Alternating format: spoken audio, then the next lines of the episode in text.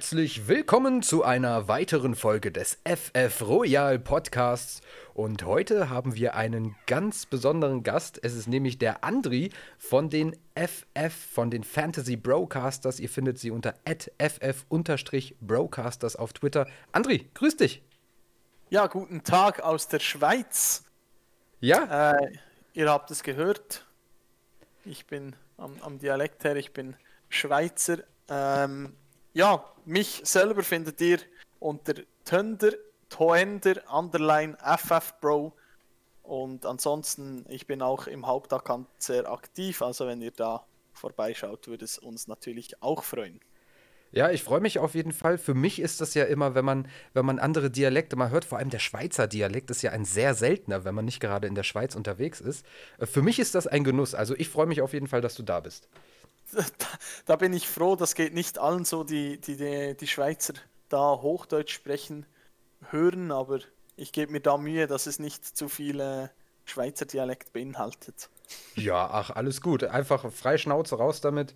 Wie gesagt, ich finde es ich find's toll und äh, ja, falls es jemanden stört, hier am Anfang der Hinweis, schaltet einfach ab. Schaltet zur nächsten Folge wieder ein, aber ich, ich genieße es und gebe dem Ganzen doch vielleicht auch eine Chance. So, es geht aber heute, ihr kennt es, es ist unsere Hauptfolge, unsere wöchentliche Hauptfolge. Wir schauen wieder auf die Matchups vom Wochenende, gehen da alles durch und es geht nicht um Dialekte, sondern es geht um harten, knackigen Football. Deshalb, ich würde sagen, Andri, bist du bereit?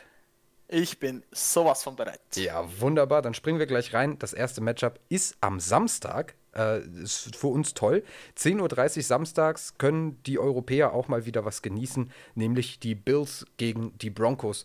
Ich erwähne es noch kurz, wir versuchen natürlich immer uns so knapp wie möglich zu halten. Ich habe es vorhin schon zum Andri gesagt, wir haben ja über alles jetzt schon mal gesprochen. Also, dass ihr Derrick Henry starten müsst, das wisst ihr selbst. Deshalb heute versuchen wir noch mehr als sonst uns auf die Spieler zu fokussieren, die vielleicht nicht so diese ganz klaren Starts sind. Und da springe ich gleich mal rein mit einer Frage an Andri. Cole Beasley. Ich bin großer Freund davon. Der ganze Podcast dreht sich eigentlich nur um Cole Beasley. äh, Gerade jetzt in der, in der heißen Phase, wir sind in Woche 15, in den meisten Fantasy-Ligen bedeutet das Halbfinale. Für mich ist Cole Beasley eine der besten Flex-Optionen, die wir haben.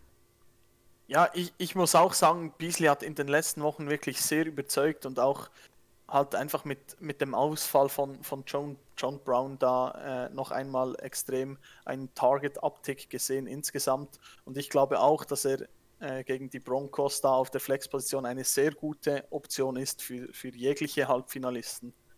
Ja, das denke ich auch, weil wir haben eben gesehen, also die letzten Wochen, er hatte zweimal einen richtigen Outbreak mit 28 und 27,9 Punkten und in den anderen Outings 9,1 und 9,3. Also ein sehr stabiler Floor und dazu ein schönes Upside von einem Receiver, von dem wir das eigentlich so nicht erwarten.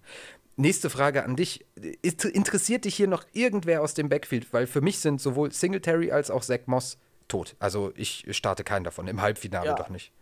Ja, nein, das sehe ich auch genauso. Ich lasse oder versuche schon die ganze Saison da die Finger davon zu lassen. Ich habe gehofft, dass sich da Zach Moss etwas durchsetzen kann, aber das funktioniert einfach nicht und das Run-Game allgemein bei den Bills ist leider nicht sehr effizient und deshalb sind für, mein, für mich beide nicht mal Flex-Optionen da. Ja, da stimme ich dir zu. Für mich sind sie auch beide vom Flex-Radar gefallen und es ist mir einfach zu riskant. Also da würde ich, würde ich was anderes suchen. Wir kommen später noch auf ein paar weitere Optionen, die vielleicht jetzt noch nicht so glasklar sind. Ähm, deshalb bleibt einfach dran, dann sprechen wir noch über Optionen, die ihr auf Running Back vielleicht eher noch starten könntet. Ähm, Gehen wir aber mal auf die andere Seite. Da haben wir nämlich eine Entwicklung von Melvin Gordon, der über die letzten Wochen eigentlich äh, auch wieder relativ konstant punktet. Wie stehst du zu Melvin Gordon in diesem Matchup? Äh, eigentlich relativ positiv. Die Bills Defense ist nicht wirklich stark gegen den Run, schon die ganze Saison nicht. Und äh, vielleicht für die, die da noch etwas im Hinterkopf hatten, dass er da noch ein offenes Verfahren hat, das wurde ja am Montag auf, auf nächstes Jahr verlegt, auf Januar. Also er wird definitiv spielen bis, bis Ende Saison, wenn er sich nicht verletzt. Und deshalb für mich diese Woche mit diesem Matchup auch, auch eine, eine gute Option. Ja, das hatte ich auch mal im Podcast erwähnt. Äh, vor drei, vier Wochen hatte ich mal erwähnt, dass für mich äh, Philip Lindsay äh, ein Trade-Target sein sollte oder eben ja. ein absolutes Waiver-Wire-Pickup wegen der Situation mit Melvin Gordon. Ich habe dann auch schon vor zwei Wochen gelesen, dass es wohl dieses Jahr, also da gab es schon die ersten Gerüchte, dass es wohl dieses Jahr nicht mehr zu der Sperre kommen wird. Dementsprechend sorry Leute, ich habe es probiert, aber ich meine, äh, es gibt Schlimmeres. Für Philipp Lindsay musste man nicht so viel bezahlen, wenn man ihn sich geholt hat. Und ich habe ihn in ganz, ganz vielen Ligen geholt. Es wird jetzt nichts mehr passieren und äh, Lindsay, nee, der, der, hat auch nicht die Produktion. Also da, da starte ich sogar noch eher einen Zack Moss oder einen Singletary, bevor ich mir einen Lindsay anfasse. Ja, das, das Problem bei Lindsay ist, dass er eigentlich, er hatte die letzten zwei Spiele 11 und 14 Carries. Eigentlich die Opportunity war da, aber er war absolut nicht effizient, wie, wie man es von, von letzter Saison kennt. Er hat da nur 1,9 und 2,2 Yards per Carry gehabt und so wird es natürlich nicht viele Snaps von, von Gordon da äh, wegnehmen können. Ja, ja, ist ein bisschen traurig, weil er auch zwischendrin in der Saison immer mal wieder Flashes gezeigt hat. Aber ja. springen wir mal zur Wide Receiver Position auf Tim Patrick. Ich bin ein großer Freund von Tim Patrick. Ich finde, er ist eigentlich, also er ist für mich der klare äh, Wide Receiver Nummer 1 in dieser Offense, solange Jerry Judy da noch nicht rankommt. Und für mich ist er auch diese Woche ein guter Start. Für mich auch ein Start. Ich muss dazu sagen, ich, hab, ich habe da eine Wette laufen mit, mit Sven. Wir haben da im Podcast. Äh hin und her diskutiert mit, mit Judy und Patrick. Ich habe mich diese Woche für, für Judy entschieden, weil ich sein Route Running extrem mag. Aber grundsätzlich gebe ich dir recht, Patrick ist vor allem gerade in der Red Zone über Judy eigentlich der First Street und gegen eine schwache Bills Passing Defense absolut auch ein Start wert. Also du hast diese Woche wirklich gewettet, dass Judy mehr Punkte macht als Tim Patrick? Ja, weißt du, wir haben ja, da ja. bei unseren Wetten müssen wir da auch mal ein bisschen auf den Putz hauen, sonst wird es langweilig. okay, okay. Aber du bist jetzt schon auch eher so auf der Seite, dass du vielleicht denkst, naja, das ist wohl eine Wette, die ich vielleicht für die Ehre einfach mal verliere. Ja, das könnte durchaus passieren. Okay. Also ich, ich, sehe bei beiden Upside gegen diese Defense, äh, Patrick ist für mich das Red Zone Target Nummer 1 und deshalb derjenige mit der höheren Upside. Und deshalb würde ich ihn auch über, über Judy aufstellen. Ja, für mich ist es auch einfach die nackten Zahlen. Die Produktion bei Patrick stimmt einfach. Ja. Ähm, da, da sind keine schlechten Outings wirklich dabei. Jerry Judy, da, da stimmt es eben nicht. Deshalb allein von den Zahlen schon ist es für mich halt einfach Tim Patrick. Und wir sind ja. an einem Punkt in der Saison, wo die Zahlen auch wirklich äh, Bände sprechen wenn man jetzt so auf die Points per Game schaut, das gibt schon ein relativ gutes Bild wieder, was derjenige für eine Situation in dem Team hat. Lass uns noch schnell über Noah Fan sprechen. Der ist ja letzte Woche so ein bisschen äh, ausgefallen, war immer mal wieder raus aus dem Spiel mit einer Erkältung. Es, ich habe gelesen in einem Tweet, dass er sich wohl auch übergeben hat und so und dann eben ins äh, Covid-Protokoll musste und nicht mehr dran teilnehmen durfte. Ja. Da die neueste News ist, er hat in äh, voller Weise wieder mittrainiert am Mittwoch. Das heißt, er wird höchstwahrscheinlich wieder spielen und ist für mich dann auch ein altgewohnter Tight End Start. Ja, ich glaube auch in, in oder bei den Titans weiß man ja, dass es immer etwas schwierig ist, sich für den richtigen zu entscheiden. Und wenn man Fan hat und Fan gegen die Bills spielt, dann ist er ein klarer Start. Ja, vielleicht müssen wir an der Stelle auch noch äh, ganz kurz Drew Lock ansprechen. Für mich war das letzte Woche nur ein Ausreißer. Also äh, passiert immer mal wieder, dass ein Quarterback mal ein ganz gutes Spiel hat, aber für mich ist er trotzdem kein guter Quarterback. Ich finde es extrem schwierig einzuschätzen. Ich sage eigentlich auch, dass das eher ein Ausreißer war. Äh, ich bin da in einer Fantasy-Liga gezwungen, mich zwischen Drew Lock, Trubisky und wahrscheinlich Chase Daniel als Backup von Stafford zu entscheiden. Mit dem Matchup, vielleicht wird es trotzdem sogar Lock, aber ich bin absolut kein Freund davon, ihn in irgendwelcher Weise zu starten. Ja, nee, ich auch nicht. Und das, was wir betrachten, ist ja so die klassische One-QB, 12-Mann-PPR-Liga. Ja. Also da sind wir ganz weit von weg, dass wir Drew Lock anfassen. Springen wir weiter zum nächsten Matchup. Das ist dann in der gleichen Nacht noch von Samstag auf Sonntag. Spielen die Carolina Panthers gegen die Green Bay Packers. Fangen wir mal an mit den Carolina Panthers. Ist für dich Teddy Bridgewater, er ist ja immer so in der Konversation, dass er ein Streaming QB ist. Ist er diese Woche gegen die Packers für dich ein Streaming QB?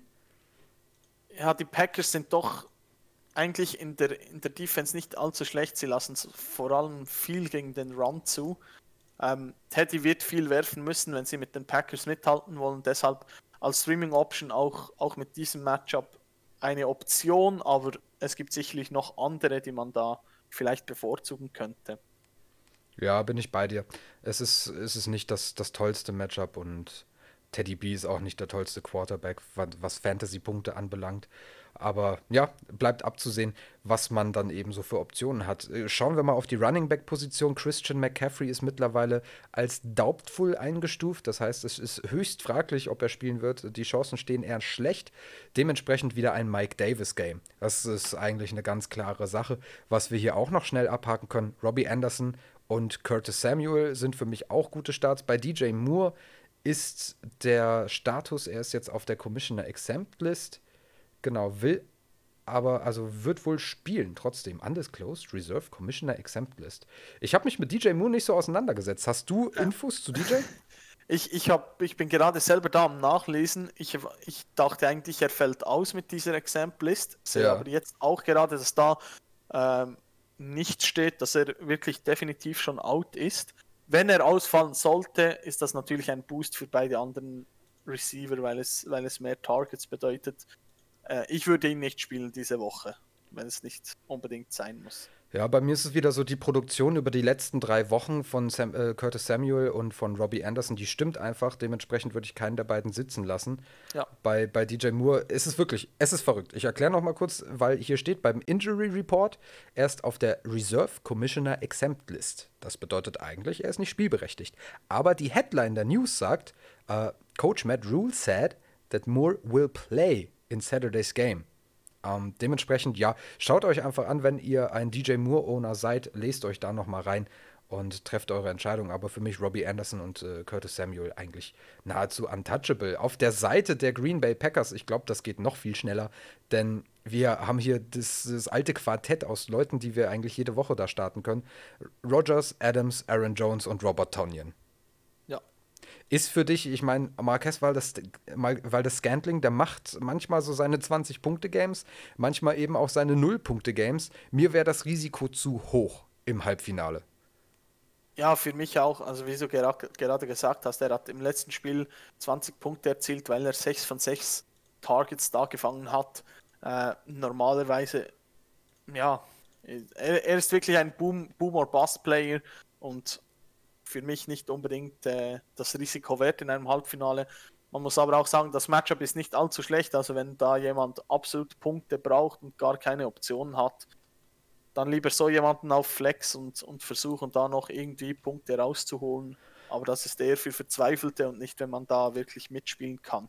Genau, aber das ist grundsätzlich der Tipp, wenn ihr euch irgendwie unterlegen fühlt, wenn ihr glaubt, naja, wie soll meine Schütteltruppe überhaupt anstinken können, dann pack MVS noch rein. Wenn du eh schon von den Projections irgendwie 30 Punkte zurückliegst und dir denkst, naja, wie soll ich das Matchup jemals gewinnen? Er hat Derrick Henry und äh, Devontae Adams. Dann ist, glaube ich, genau so ein Play, dass entweder verlierst du halt, gehst mit äh, wehenden Fahnen unter oder du gewinnst auf magische Art und Weise. Wir genau. gehen mal weiter zum nächsten Matchup. Die San Francisco 49ers gegen die Dallas Cowboys. Ja, die 49ers, äh, die, die Injuries auf allen Seiten. Ich meine, da kommt es ja von links und rechts. Trotzdem, ähm, wir haben Brandon Ayuk. Debo Samuel fällt nämlich wieder aus. Dementsprechend könnte ich wieder sehen, dass das ein schönes Ayuk-Game wird, der ja selbst mit Debo Samuel klasse performt hat. Also, das ist ja eigentlich Must-Start. Ja, also ganz klar für mich ist äh, Brandon Ayuk ist mein Start, Wide Receiver Start of the Week.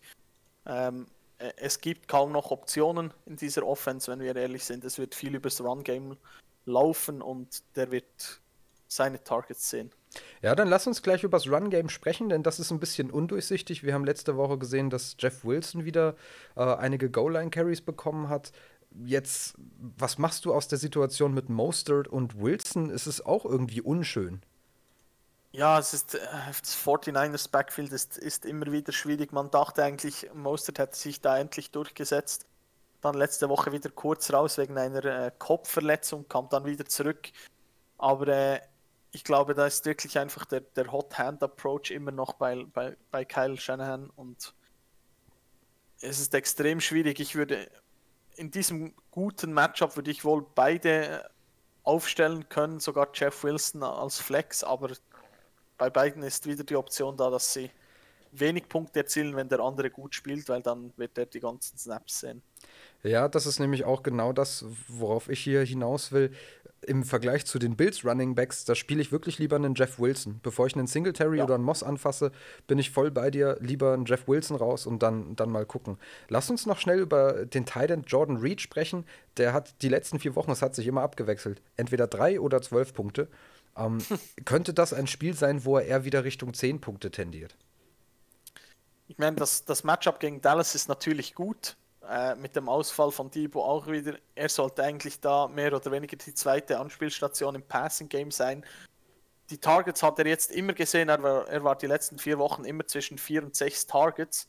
Äh, und, und die guten Spiele waren jetzt auch nicht unbedingt Touchdown-dependent oder nicht alle. Und somit, ja, ein Play auf der Titan-Position ist er meiner Meinung nach diese Woche wert. Denke ich auch. Schauen wir auf die andere Seite, die, die Dallas Cowboys. Ich äh, habe ja so viele Shares an Ezekiel Elliott. Ich habe ihn fast in jeder Dynasty. Ähm, wie schätzt du das Spiel diese Woche ein gegen eine 49ers Defense, die solide ist? Ähm, Elliott ist ja noch fraglich. Ähm, ich glaube, er sollte spielen können, hat aber wieder nur oder ist angeschlagen, hat wieder nicht richtig trainiert. Ähm, gar nicht am, am Mittwoch. Also ich glaube, da ist noch ein bisschen ein Fragezeichen und ja, da habe ich, hab ich äh, mich ein bisschen reingelesen. Also McCarthy ja. hat, äh, hat gesagt, dass er äh, es für höchst unwahrscheinlich hält, dass Elliott ausfällt. Also er ah, wird, wohl, wird wohl höchstwahrscheinlich spielen. Äh, ist natürlich manchmal auch, ich meine, ich tummel mich auf allen möglichen Seiten und lese allen möglichen äh, Klatsch. ähm, Vieles davon ist Gerücht. Die offizielle Fantrax News ist genau das, was du beschrieben hast, aber ich, ich glaube, dass er spielen wird. Also anhand ja. des Standes, den ich da habe. Wenn er denn spielt, ich meine, klar, wenn er nicht spielt, dann ist das ja gefundenes Fressen für Tony Pollard. Also dann auf jeden Fall äh, Tony Pollard raus und das wird eins der besten Spiele, die der junge Mann je gemacht hat. Aber gehen wir jetzt mal davon aus, dass Elliott spielt. Wie sieht dann Elliots Situation aus? Für mich ist Elliott, so leid es mir auch tut, aber mit dieser Offense momentan ist er, ist er eher in der RB2-Range halt einfach, wenn man sich die letzten Spiele ansieht äh, 7,5 Punkte, 13,5 Punkte, 1 Punkt, 19 Punkte, 8, 8, 6. Also er bewegt sich da auf relativ tiefem Niveau, das man von ihm nicht erwartet und die 49ers Run Defense ist da auch mit den ganzen Verletzungen nicht allzu schlecht gegen, gegen das Run Game.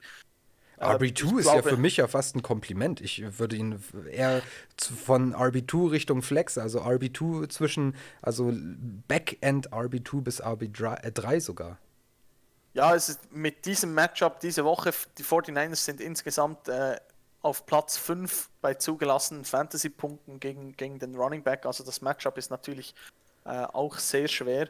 Und deshalb glaube ich, dass es wieder eine ähnliche Woche sein wird für Elliott, wo er kämpfen wird müssen, um, um an die 10 Punkte zu kommen. Abseits von Amari Cooper ist für dich auf Wide Receiver noch irgendwer spannend diese, diese Woche? Ich glaube nicht. Ich habe, ich habe mir CD Lamb überlegt, aber CD Lamb auch in den letzten Spielen leider, leider etwas zu wenig Production für mich. Ähm, deshalb Gallup gar nicht, Lamb auch höchstens, höchstens auf Flex. Aber da würde ich jetzt andere Namen äh, bevorzugen, die wir vorhin schon als Flex-Optionen erwähnt haben. Auch Jeff ja. Wilson würde ich über CD Lamb spielen. Ja, exakt. Für mich gehört Lamp auch nicht mal auf die Flex. Ich glaube, da gibt es wirklich Besseres. Dalton Schulz ist für mich auch kein äh, Starting Titan diese Woche, aber wenn man keine andere Option hat, hat er wenigstens einen soliden Floor. Also man kann so seine sechs, sieben Punkte von ihm erwarten. Ich glaube, dass man zwölf bessere Optionen findet als Dalton Schulz. Ja. Aber äh, es kann natürlich sein, dass äh, das nicht in der Zwölferliga, dass jeder einen guten Titan hat, sondern vielleicht hat einer zwei oder gar drei und die gammeln da auf der Bank. Dann kann man zumindest, wenn man einfach nur ein paar sichere Punkte braucht, das ist, glaube ich, genau das, wo Dalton Schulz helfen kann. Ja, habe ich nichts zu ergänzen, passt perfekt. Wunderbar. Wir springen weiter zu den Seattle Seahawks gegen das Washington Football Team. Auf Seiten der Seahawks, das ist eigentlich genauso schnell wie bei den Green Bay Packers. Ich meine, wir haben Russell Wilson, DK Metcalf. Okay, über Tyler Lockett können wir gleich noch sprechen, aber auf jeden Fall gesetzt sind Wilson, Metcalf, Carson. Jetzt bei Tyler Lockett. Er ist auch so ein bisschen Boom-Bust, hat aber in den letzten zwei Wochen beide Male die 10-Punkte-Hürde geknackt. Das Matchup gegen Washington ist nicht rosig. Glaubst du trotzdem, dass Lockett hier äh, wieder die 10-Punkte-Marke überspringen kann? ich, ich habe Lockett in meinem Fantasy-Team in meiner wichtigsten Liga und ich kämpfe extrem damit, ob ich ihn aufstelle oder nicht. Meine äh, Ausweichoption ist da J.K. Dobbins mit einem wunderbaren Matchup. Ui. Und äh, für mich ist das extrem schwierig. Äh, Lockett war seit Woche 8 nicht mehr äh, in den Top 24 äh, der Fantasy Wide Receiver. In keiner ja. Woche. Außer in Woche 11 mit 21,7 Punkten war er da, glaube ich, gegen, zwischen, zwischen 22 und. Genau, gegen, gegen Arizona hat er da gespielt. Genau. Also mit immer einem guten Matchup und man sieht dort, dass DK wirklich die Nummer 1 da übernommen hat. Er hat einen safen Floor. Ich denke, 10 Punkte sind durchaus machbar gegen Washington, aber da die Projections gehen da teilweise Richtung 17, 18 Punkte und da sehe ich ihn diese Woche leider nicht. Nee, da sehe ich ihn auch nicht. Dafür ist das Matchup nicht gut genug. Für mich ist er eine ganz wackelige Flex-Option. Ich glaube, dass man da noch bessere Sachen finden kann. Ich finde Lockett besser als Jeff Wilson, um das Ganze mal einzuordnen, mit Leuten, über die wir schon gesprochen haben, einfach weil Lockett ein gigantisches Upside bieten kann. Äh, siehe seinen 53-Punkte-Burger. Aber es ist bei weitem nicht die sichere Sache, die es äh, zu Anfang der Season sein zu schien. Also ja. ähm, deshalb, ja, gucken wir mal auf die Seite der Washington Football Team Männer. Da ist natürlich jetzt auch die Situation mit Antonio Gibson. Da mal kurz die neuesten News. Er ist questionable und geht in die falsche Richtung, weil er hat jetzt am Donnerstag nicht mittrainiert, dementsprechend immer noch mit seiner Zehenverletzung am Kämpfen. Ähm, wir haben hier abseits von Terry McLaurin haben wir JD McKissick, der natürlich jede Woche einen ganz guten Start abgibt. Wir haben Logan Thomas, den ich letzte Woche nicht empfohlen habe, der aber trotzdem performt hat. Diese Woche gibt es für Logan Thomas von mir aber wieder eine Empfehlung gegen die Seahawks. Ja, Logan Thomas könnte da für einige Fantasy-Manager noch die Ligen gewinnen. Diese Woche gegen die Seahawks, nächste Woche gegen die Panthers. Eigentlich zwei sehr gute Matchups noch und er hat in den letzten zwei, drei Wochen immer viele Targets gesehen von Alex Smith und auf der Titan-Position ist das eigentlich alles, was man was man haben will. Genau, gibt es für dich noch jemanden, der, den man hier erwähnen sollte? Also für mich gibt es abseits von McLaurin, McKissick und Thomas eigentlich niemanden, der mich hier anspricht. Nein, geht mir genauso. McKissick könnte sogar noch etwas mehr Upside haben, weil auch Peyton Barber etwas angeschlagen ist. Der wird sicherlich spielen, aber wenn er da ja, mit seiner Fußgelenkverletzung noch etwas angeschlagen ist im Spiel, dann könnte natürlich McKissick eventuell noch zwei, drei Carries mehr sehen, was natürlich ihm noch etwas helfen würde. Wunderbar. Wir springen weiter zum nächsten Matchup. Es sind die Chicago Bears gegen die Minnesota Vikings. Ein Divisional Battle in der NFC North. Die 6-7 Bears gegen die 6-7 Vikings. Jetzt mal am Rande abseits von Fantasy. Mega spannend, weil hier entscheiden sich jetzt so langsam äh, wirklich auch die Linien, wer in die Playoffs einziehen wird. Und das ist ein ganz spannendes Match, eine hohe Bedeutung für die reale NFL und wir blicken mal auf die Seite der Chicago Bears. Allen Robinson, David Montgomery, für mich untouchable. Abseits davon, du hast vorhin schon über Mitch Trubisky gesprochen, aber jetzt in der klassischen Zwölf-Mann-Liga fasse ich hier niemanden an, außer A-Rob und Monty. Ja, geht mir genauso. Die einzigen Namen, die man erwähnen kann und, oder in Betracht ziehen kann, sind Trubisky, der aber sicherlich, oder von der Wahrscheinlichkeit her nicht in den Top 12 äh, landen wird, der Quarterbacks. Und auf der anderen Seite noch Darnell Mooney, der eigentlich seit Woche 7 da immer über 80% der Snaps spielt, eigentlich auch immer viele Targets sieht. Aber mit Trubisky ist das immer ein bisschen wackelig und äh, von den Flex-Optionen, die wir erwähnt haben, würde ich da trotzdem alle über Mooney spielen. Ja, Mooney hat in den gut ist. Mooney hat in den letzten fünf Wochen nur einmal die 10-Punkte-Marke geknackt. Das war letzte genau. Woche. Ähm, deshalb, mir ist das auch zu wackelig mit Mooney, aber natürlich in tieferen Ligen kann man es durchaus mal drauf ankommen lassen, einfach aufgrund des Volumes, das du angesprochen hast. Ja, es ist einfach für mich der Wide Receiver 2. Es ist nicht eine gute Offense, aber er hat da eigentlich äh, Anthony Miller verdrängt. Und das deshalb, stimmt wenn man, wenn man ja dort noch einen, jemanden erwähnen will, dann Mooney sicherlich über Miller.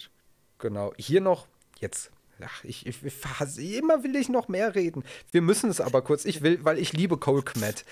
Ich, ja. ich bin absoluter Titan-Fan und ich möchte nur kurz darauf hinweisen, liebe Leute, Cole Kmet wird über die letzten Wochen mehr und mehr eingebunden, ist immer mal wieder dabei. Es, es geht also so langsam los. Ich habe ihn in einigen Dynasties gedraftet dieses Jahr und ich freue mich riesig zu sehen, dass er mehr Spielanteile bekommt.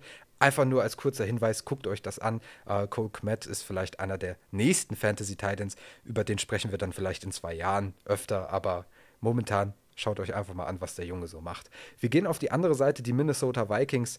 Auch hier wieder ein klares Bild mit Cook, Jefferson, Adam Thielen. Wir können aber über Kirk Cousins, der für manche auch als äh, streambarer QB gilt, zumindest die letzten Wochen war es gar nicht mal so schlecht.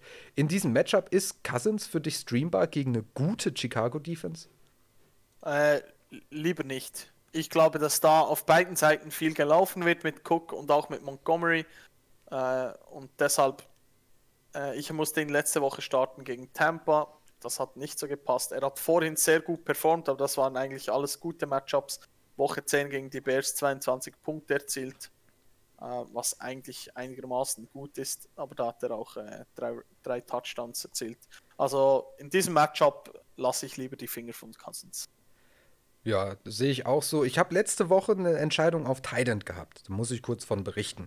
Denn 90 Minuten vor Game Day, äh, vor Kickoff, erfährt man ja immer, ob die Leute spielen oder nicht. Und da habe ich erfahren, dass Kyle Rudolph auf jeden Fall out ist.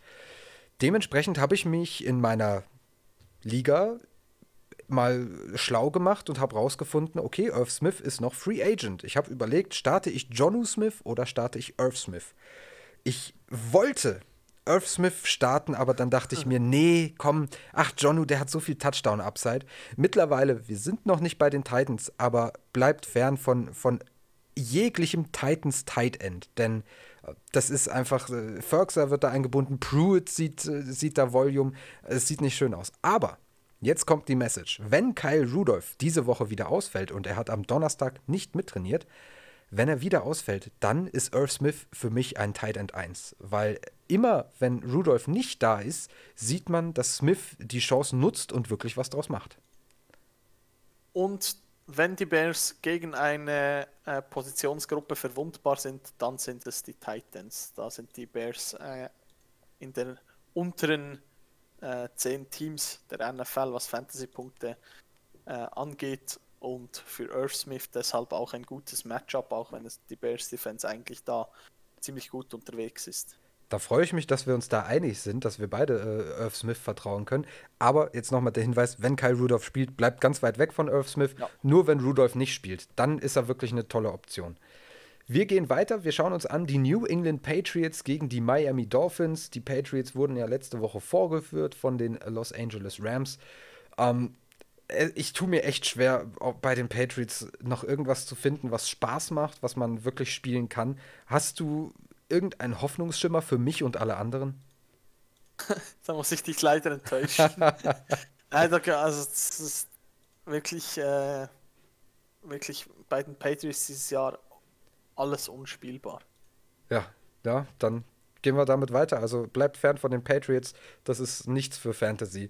Gehen wir zu den Dolphins auf die andere Seite. Devante Parker mh, mm, hat in limitierter Weise mittrainiert, hatte ja seine Hamstring-Verletzung, also Oberschenkel.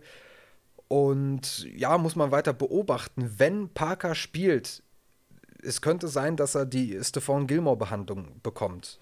Ja. Würdest du Parker sitzen lassen diese Woche? Also wir müssen ja sagen, letztes Jahr äh, in Woche, äh, Woche 17, als Parker da auf Gilmore getroffen ist, hat es relativ gut ausgesehen für Parker. Waren über 100 Yards und ein Touchdown. Aber ich liebe die Patriots Defense und Bill Belichick, wenn es gegen Rookie Quarterbacks geht. Das ist nichts gegen Tua, aber wir haben gesehen, was mit Herbert passiert ist und auch sonst mag das Belichick sehr und deshalb glaube ich, dass die Dolphins in der Offensive in diesem Spiel extrem Mühe haben werden und deshalb bin ich äh, eher gegen, gegen das Aufstellen von Parker wie auch den restlichen Wide Receiver der Dolphins. Wie stehst du zu Mike Gesicki, sofern er spielen sollte? Wenn Parker ausfällt, ähm, dann wird Gesicki die Anspielstation Nummer 1 sein, was aber gegen die Patriots nicht wirklich ein Vorteil ist. Und deshalb, wenn es andere Optionen gibt, ähm, beispielsweise Earth Smith, wenn dort auch Rudolph ausfällt, Earth Smith ganz klar über Gesicki für mich. Ähm, ich glaube, das Matchup wird, wird extrem schwierig für die Offense und Gesicki ist da auch ein bisschen ein Fragezeichen für mich. Ja, Gesicki, klar, also für mich, manche liebäugeln schon damit, dass wenn er diese Woche ausfällt, dass sie entweder Durham Smythe oder äh, Adam Shaheen drüber starten und sich einfach eben den Backup holen. Aber ich glaube, das wird wirklich eine, eine ganz schwere Kiste, weil, wie du sagst, das ist ein wichtiger Stat. Bill Belichick ist einfach ein Mastermind, wenn es gegen Rookie-Quarterbacks geht. Und ich glaube, das wird ein sehr steiniges Spiel für Tour. Dementsprechend bleibt auch ganz weit weg von Tour, egal was ihr denkt. Also da fasst lieber Trubisky an oder whatever. Aber auf jeden Fall nicht Tour. Ähm, schauen wir noch ganz kurz hier auf die Running Backs, denn Miles Gaskin hat einen positiven Corona-Test gehabt fällt jetzt wohl für mehrere Wochen sogar aus. Letzte Woche das mit DeAndre Washington, das war jetzt nicht rosig, 7,2 Punkte, toll war das nicht. Für mich bleibt eigentlich nur Salvan Ahmed, sofern er denn spielt. Der ist aber auch angeschlagen noch mit seiner Schulterverletzung. Jetzt die Frage an dich. Wenn Ahmed äh, zum Spielen geklärt wird, würdest du dich dann trauen, im Halbfinale einen Ahmed anzufassen oder würdest du einfach sagen, ich bleibe hier komplett weg? Also kurz und knapp, weder Patriots noch Dolphins Spieler werden es irgendwo in irgendeiner Liga in ein Lineup von mir schaffen. Äh, Patriots Offense zu schlecht und Patriots Defense gegen Rookie Quarterbacks zu gut und deshalb ist das Match für mich einfach komplett raus. Auch ja. mit Ahmed, auch wenn er spielt, ist mir zu viel Risiko für das, in einem Halbfinale. Das macht Sinn, irgendwer, ich weiß halt, es ärgert mich, ich, ich hätte gerne die Glaskugel, denn ich weiß, dass irgendwer wird hier Fantasy-Punkte machen. Irgendwer, Ach ja, klar. Irgendwer wird gut performen. Das Problem ist nur, dass ich nicht sagen kann, wer es sein wird, weil es kann, es kann sonst wer sein. Es kann sein, dass auf einmal hier äh, die Andre Washington den größten Tag seines Lebens hat, oder es ist Jakeem Grant, der äh, total viele Targets sieht und einfach kurze Receptions und auf einmal 20 Punkte macht. Äh, ich glaube aber, es kann keiner vorhersagen und deshalb bin ich genau deiner Meinung, einfach das Matchup muss man liegen lassen. Wenn man mit einer Team-Defense spielt, dann sind vielleicht beide Defenses hier sogar interessant. Für mich natürlich ja. auf jeden Fall die Miami Dolphins, die jetzt in der Standard-NFL-Liga sind. Die Dolphins eh die zweitbeste Defense. Das auf jeden Fall startbar. Vom Rest, das weiß ich nicht so. Ob man, ob man so viel Mut haben muss. Wir kommen zu einem Spieler, den du vorhin schon erwähnt hast. Wir schauen uns nämlich jetzt als nächstes die Jacksonville Jaguars an gegen die Baltimore Ravens und können auch gleich bei den Running Backs äh, starten. Du hast nämlich vorhin schon J.K. Dobbins erwähnt. Wie siehst du denn hier das Backfield der Ravens? Ähm, mir ist komplett bewusst, dass sich Dobbins wieder die Carries mit Gus Edwards teilen wird. Davon gehe ich stark aus. Ähm, da drei Wide Receiver positiv getestet wurden, oder beziehungsweise wegen Close Contact, ähm, da mal bei den äh, Ravens ausfallen, glaube ich, dass das Running Game noch stärker äh, da Einzug erhalten wird und deshalb beide, auch wenn sie da die Carry splitten werden, für mich äh, spielbare Optionen. J.K. Dobbins als mein Running Back Start of the Week. Äh, da habe ich sehr viel Vertrauen in ihn und ich glaube auch, dass Gus Edwards aus seinen limitierten Carries da einiges machen kann, wie wir das beispielsweise gegen Dallas vor zwei Wochen gesehen haben als er da mit sieben Carries über 100 Yards erlaufen ist. Ja, ich kann das schon sehen. Ich kann aber auch sehen, dass es sich äh, noch ein bisschen verlagert, denn für mich ist ein ganz spannender Name diese Woche Willie Snead. Das wirkt jetzt so, als hätte ich hier einen von den Toten ausgegraben, aber Willie Snead hat teilweise schon auch dieses Jahr ganz gute Performances gehabt. Und gerade mit so einem depleted Wide Receiver Room denke ich, dass, dass Snead derjenige sein könnte, der in diese Leere reinrutscht. Dementsprechend ist Snead so mein sneaky Play oder mein sneedy Play of the Week, ähm, wenn man auf Wide Receiver noch einen Platz frei hat. Ich habe äh, in der Liga, in der einzigen, wo es in Frage käme, äh, starte ich ihn nicht über Robert Woods, Tyreek Hill oder DeAndre Hopkins. Also da bleibe ich schon bei, mein, bei meinen altbekannten Leuten. Aber trotzdem, wenn man ein Problem hat, also für mich ist Willie Snead eine super Upside-Flex-Option äh, mit auch einem Floor dabei. Also wenigstens hast du da auch einen Floor, nicht wie bei MVS. Ja, nein, das sehe ich genauso. Das einzige Problem dort ist für mich eher die Passing Upside von Lamar momentan. Er hat die letzten zwei Spiele nicht mal über 150 Yards geworfen. wenn wir da die Yards und Receptions einigermaßen aufteilen auf, auf nur Willie Snead und, und Mark Andrews, dann kommen wir vielleicht bei 5 Receptions und 50, 60 Yards raus. Ja. Ist als Flexplay und oder als Floor völlig in Ordnung. Ich meine, das sind um die 10 Fantasy-Punkte in einer PPR-Liga.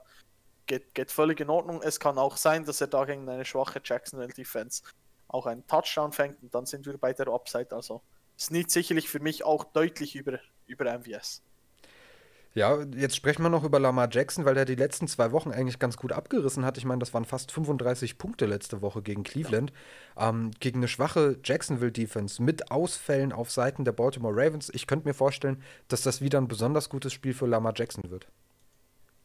Ich glaube auch, also wer sich da mit Lamar durch die Saison geseucht hat oder für ihn getradet hat, äh, um ihn in den Playoffs spielen zu können, dann ist jetzt der Zeitpunkt gekommen. Man wusste Playoffs äh, Wochen 14, 15, 16, Cleveland, Jacksonville und Giants wird extrem schön. Erste Woche hat er abgeliefert. Ich glaube, es wird so weitergehen. Genau, und auch Mark Andrews, auch die letzten drei Wochen super solide. 12,8, 20,6, 13,1. Was Besseres könnt ihr auf Titan nur schwerlich finden, es sei denn, ihr habt Kelsey oder Waller dementsprechend, also Andrews auch schön. Wir haben hier einige, einige startbare Leute und so ein bisschen, mir gefällt das ja, wenn man, wenn man mal ein bisschen tiefer geht und für mich Willie Snead, also den kann ich mir wirklich ganz schön reden. Also das, äh, das gefällt mir gut, wenn man, wenn man mal so ein bisschen eine tiefere Option findet, die aber in der Woche wirklich was drauf haben kann. Ja. Wie, mach du? Weißt du, weißt du irgendwelche News über äh, Des Bryant? Oh. Bryant wurde ja beim Spiel äh, gegen gegen die Cowboys vom Feld genommen, wegen eines scheinbar positiven Tests. Ja, Stellt also. sich dann als false positive heraus. Das Neueste, was ich habe, ist, dass er von der Reserve-Covid-Liste aktiviert wurde. Das Ganze ist schon am Dienstag passiert. Also, das ist eine News vom 15. Dezember. Ähm, dementsprechend, dass Brian scheint aktiv zu sein, ist für mich aber kein Faktor. Also, selbst wenn er spielt, ist er maximal die drittbeste Anspielstation hinter Mark Andrews und Willie Snead. Also ich glaube wirklich, dass, dass Jackson und Snead eine gewisse Chemie haben. Also ich, ich würde auch ganz klar mit, mit Snead über äh, Des Bryant gehen. Ich glaube einfach, dass ansonsten praktisch niemand mehr übrig bleibt äh, in, in dieser Offense.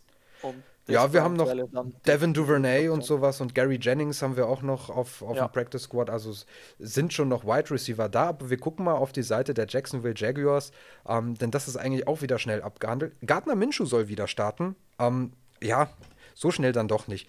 Gardner Minshew soll wieder starten. Ist das für dich eine Option gegen die Baltimore Ravens? Für mich ist das Matchup zu hart, um, um gleich wieder Vertrauen in Minshew zu setzen. Ja, wäre ja eine schöne Geschichte, aber leider nein. Ja. James Robinson natürlich Must-Start. Ähm, irgendwer von den Receivern, der dich anspricht? Ich meine, wir haben es gesehen. Eigentlich hat Gardner Minshew eine schöne Verbindung mit DJ Chark. Ich glaube, man könnte hier wieder Hoffnung schöpfen. Ähm, ich muss ehrlich sagen, ich habe, ich habe ziemlich Angst. Ich meine, Chark hat trotzdem neun Targets gesehen im letzten Spiel, nur zwei für 16 Yards gefangen. Also die Opportunity war eigentlich da, aber es geht gegen Baltimore und danach gegen die Bears. Ähm, wenn ich, wenn ich nicht äh, in Minshew vertraue gegen diese Defense, dann glaube ich, dass, dass es Shark auch schwierig haben wird. Als Flex-Option kann man ihn aber durchaus aufstellen, ähm, ja, ich sehe das ein bisschen optimistischer als du tatsächlich, okay. weil, ich, weil ich ein großer Freund von diesen, von diesen persönlichen Beziehungen bin. Und ich glaube wirklich, dass auf dem Spielfeld Minshu und Chark wirklich eine einzigartige Beziehung aufgebaut haben. Und dementsprechend kommen die Pässe von, es sind diese Kleinigkeiten, diese Abläufe, dass du genau weißt, wann der Receiver in den Cut geht, wann er sich umdreht. Der Receiver weiß, wann muss ich gucken, wann, wann braucht mein Quarterback vielleicht Hilfe. Ich glaube, da sind Minshu und Chark einfach auf der, auf der gleichen Seite. Und ich denke, dass zum Teil eben der Giraffenhals aka Mike Glennon ähm, da nicht so, nicht so ganz mit Shark auf einer Wellenlänge vielleicht schwimmt und es deshalb dazu kommt, dass man neun Targets sieht, aber nur zwei davon fängt. Ähm, klar, es fällt einem jetzt sehr, sehr schwer zu sagen, oh, DJ Chark, nur weil Minshu wieder spielt, jetzt knüpft er an die alten Performances an und ist eigentlich ein sicherer Garant für seine 10 Punkte und hat Upside, äh, die 20 zu knacken. Natürlich ist das ein schwieriger Move, aber ich, ich möchte zu bedenken geben, dass diese Chemie für mich da ist und dass ich glaube, dass es passieren kann, auch wenn die Zahlen das nicht widerspiegeln. Ich glaube, also für mich ist einfach das Risiko etwas zu groß. Ich bin ein extremer DJ Shark-Fan. Ich finde, er hat letztes Jahr extrem stark äh, gespielt, gut harmoniert, wie du, wie du gesagt hast, mit, mit Gardner Minshew. Und ich glaube auch für die Zukunft, dass wir noch viel Freude äh, an Shark haben werden, auch wenn da vielleicht ein neuer Rookie-QB äh, bei den Jaguars nächste Saison aufspielen wird, je nach Situation. Ja, das macht mich so traurig. Minshew Mania geht vorbei. Ich, ich hätte mir echt ein paar Jahre gewünscht. Ich hätte mir gewünscht, dass sie ihm eine Chance geben, weil ähm, ich stell dir mal vor, Minshew wäre bei den 49ers. Es äh, würde besser aussehen. Es würde auf jeden ja. Fall besser aussehen. Ja, das stimmt. Das stimmt. Wir gehen weiter. Ja. Wir schauen uns die Buccaneers gegen die Falcons an. Reden mal schnell über die Buccaneers, denn Ronald Jones äh, ist auch auf der Covid-Liste. Dementsprechend bahnfrei für Leonard Fournette. Aber Achtung, Leonard Fournette war letzte Woche gesund, wurde aber nicht eingesetzt. Deshalb ist so ein bisschen das Problem. Jetzt haben wir aber die News von Bruce Arians, der aber auch gerne mal Coach Talk, deshalb ihr merkt, ich verstricke hier die ganze Geschichte. Bruce Arians sagt auch, äh, macht, der macht viele Finden einfach in seinen Press Conferences. Er sagt aber, dass Fournette starten wird in Woche 15, weil Ronald Jones aus ist. Hast du genug Vertrauen, um, Ronald, äh, um äh, Leonard Fournette hier auszupacken? Also ich habe Fournette ebenfalls im gleichen Team, wo ich da die Entscheidung mit, mit Lockett und J.K. Dobbins treffen muss. Und für mich ist Fournette nicht mal annähernd in der Diskussion mit, mit Dobbins. Bei Lockett vielleicht ein kurzes Zögern, aber auch da kommt er nicht dran vorbei. Die Opportunity ist da, wenn er die Carries sieht und, und einige Targets aus dem Backfield, aber man darf nicht vergessen, dass die Falcons Defense zwar extrem schwach gegen das Passing Game ist, aber gegen den Run sind sie äh, Top 10 der Liga. Und äh, Fournette ist jetzt nicht dafür bekannt, dass er aus nichts äh, Yards unbedingt kreieren kann. Und deshalb ist das für mich eher, eher ein, ein Risiko. Ja, ich verstehe das. Ich werd, würde tatsächlich in deiner Situation würde ich am ehesten, es kommt natürlich darauf an, wer dein Gegner ist und wie du dich in dem Matchup fühlst. Aber ich äh, bin, glaube ich, davon überzeugt von Fournette. Jetzt gerade, wo Arians sagt, ich meine, wir müssen ihm ja irgendwas glauben und Ronald Jones fällt aus, was willst du jetzt machen? Willst du LeSean McCoy da hinstellen? Hm, dementsprechend, ich glaube schon, dass Fournette hier die, die Workload sehen kann und ich würde auch mit ihm gehen. Also die Atlanta Defense, ja, ähm, kann ein bisschen Sorge bereiten, aber ich glaube, dass es die kurzen Pässe alleine sind. Ähm, wenn er drei, vier davon sieht, äh, dann zwei fängt, das, also ich würde tatsächlich mit Fournette gehen. Ich finde ihn diese Woche gut. Ich habe eine Liga, da habe ich Ronald Jones und Fournette. Mhm, dementsprechend, ja, ich stelle jetzt einfach Fournette hin. Und natürlich, natürlich äh, gut so, wenn du weißt, dass einer der beiden ausfällt, ja. hilft natürlich extrem weiter bei so einer, so einer Entscheidung. Genau, du hast aber das Passing Game schon erwähnt. Also Tom Brady äh, zählt ja auch fast als Must-Start-QB, hat die letzten Wochen aber auch immer mal wieder enttäuscht, wenn er seine Down-Games hat. Letzte Woche aus Fantasy-Sicht war das gegen Minnesota ein Down-Game. Dementsprechend wird es eh wieder Zeit für ein Up-Game. Ich glaube, das kann ein gutes Spiel werden. Auch die Hackordnung ist mittlerweile etabliert. Es ist Mike Evans, dann Chris Godwin und dann Antonio Brown. Um, ähm, ich glaube, da, das ist auch mittlerweile relativ fest. Also für die ganze Passing Offense würde ich hier eigentlich ein Go geben. Die sind alle in den Rollen, in denen sie immer sind. Also natürlich starten wir in Antonio Brown nicht als Wide Receiver One, sondern der ist ein gutes Flexplay. Aber ich glaube, dass wir hier nichts Neues haben, auch mit Rob Gronkowski. Ja, das sehe ich genauso. Ich würde auch alle aufstellen, außer, außer Scotty Miller, auch wenn er da letzte Woche einen schönen tiefen Touchdown äh, gefangen hat, ist das zu viel Risiko für mich, weil er zu wenig Snaps sieht mit den anderen ganzen Waffen in dieser Offense. Alle anderen kann man, kann man starten. Genau, seitdem AB da ist, ist Scotty Miller eigentlich irrelevant. Wir schauen mal auf die andere Seite. Julio Jones, der neueste Stand zu ihm ist, dass er immer noch questionable ist. Er hat nicht mittrainiert am Donnerstag. Dementsprechend wissen wir da nichts Neues. Calvin Ridley hatte sich ja auch seine Fußverletzung zugezogen, hat aber in limitierter Weise mittrainiert. Es scheint also wieder die Calvin Ridley Show zu werden. Ja, für, für mich dort einfach krass, wie sehr der Unterschied äh, zu erkennen ist bei Matt Ryan, wenn Julio nicht ja. äh, spielt. Und deshalb auch ein bisschen ein Downgrade für, für Ridley, wenn er da ohne, ohne Julio spielen muss, weil da Ryan einfach nicht, nicht Matty Ice ist, sondern nur Matt Ryan. aber, aber natürlich als, als Wide Receiver 1 dann mit den ganzen Targets äh, klar, klarer Must-Start. Ja, und jetzt kommt die schlechte Botschaft. Abseits von Ridley gibt es für mich nichts. Vor allem gegen die Buccaneers Defense. Also, wen willst du starten? Wenn Julio Jones auch nicht spielt, wenn, wenn Julio aktiv ist, klar, muss man über ihn nachdenken. Aber ansonsten, für mich ist Hayden Hurst nichts. Russell Gage ist, ist keine Option. Todd Gurley spielt mir zu schlecht. Also, hast du irgendwen? Nein, gar nicht. Äh, ich sehe es genauso wie du. Äh, Russell Gage ist die einzige Option, die da annähernd so, sage ich mal, ein, ein Floor hat, der aber auch nicht wirklich hoch ist. Alles andere. Hayden Hurst war ich extremer Fan, weil ich gedacht habe, der kann da in die Hooper-Rolle schlüpfen. Das hat gar nicht funktioniert in der ganzen Saison. Gurley hat wieder Knieprobleme, da wissen wir nicht, wie viel das er überhaupt spielen kann oder ob er da auf Snap-Counts ist gegen eine gute Tampa-Defense. Also alles in allem Ridley und eventuell Julio Jones, wenn er spielt. Alles andere ist leider nicht interessant. Exakt. Wir gehen weiter zu den Detroit Lions gegen die Tennessee Titans. Ähm, bei den Lions, ja, müssen wir über Stafford sprechen? Höchstwahrscheinlich schon, denn manche glauben immer noch an ihn. Ich bin einfach nicht mehr von Stafford überzeugt. Wie, wie siehst du das? Außerdem steht ja im Raum, ob er überhaupt spielen wird. Er hat am, am Donnerstag nicht mittrainiert. Ähm, für mich, also egal welcher Quarterback da spielt, äh, gegen Titans, nee, ich stelle keinen hin. Weder Stafford noch Daniel.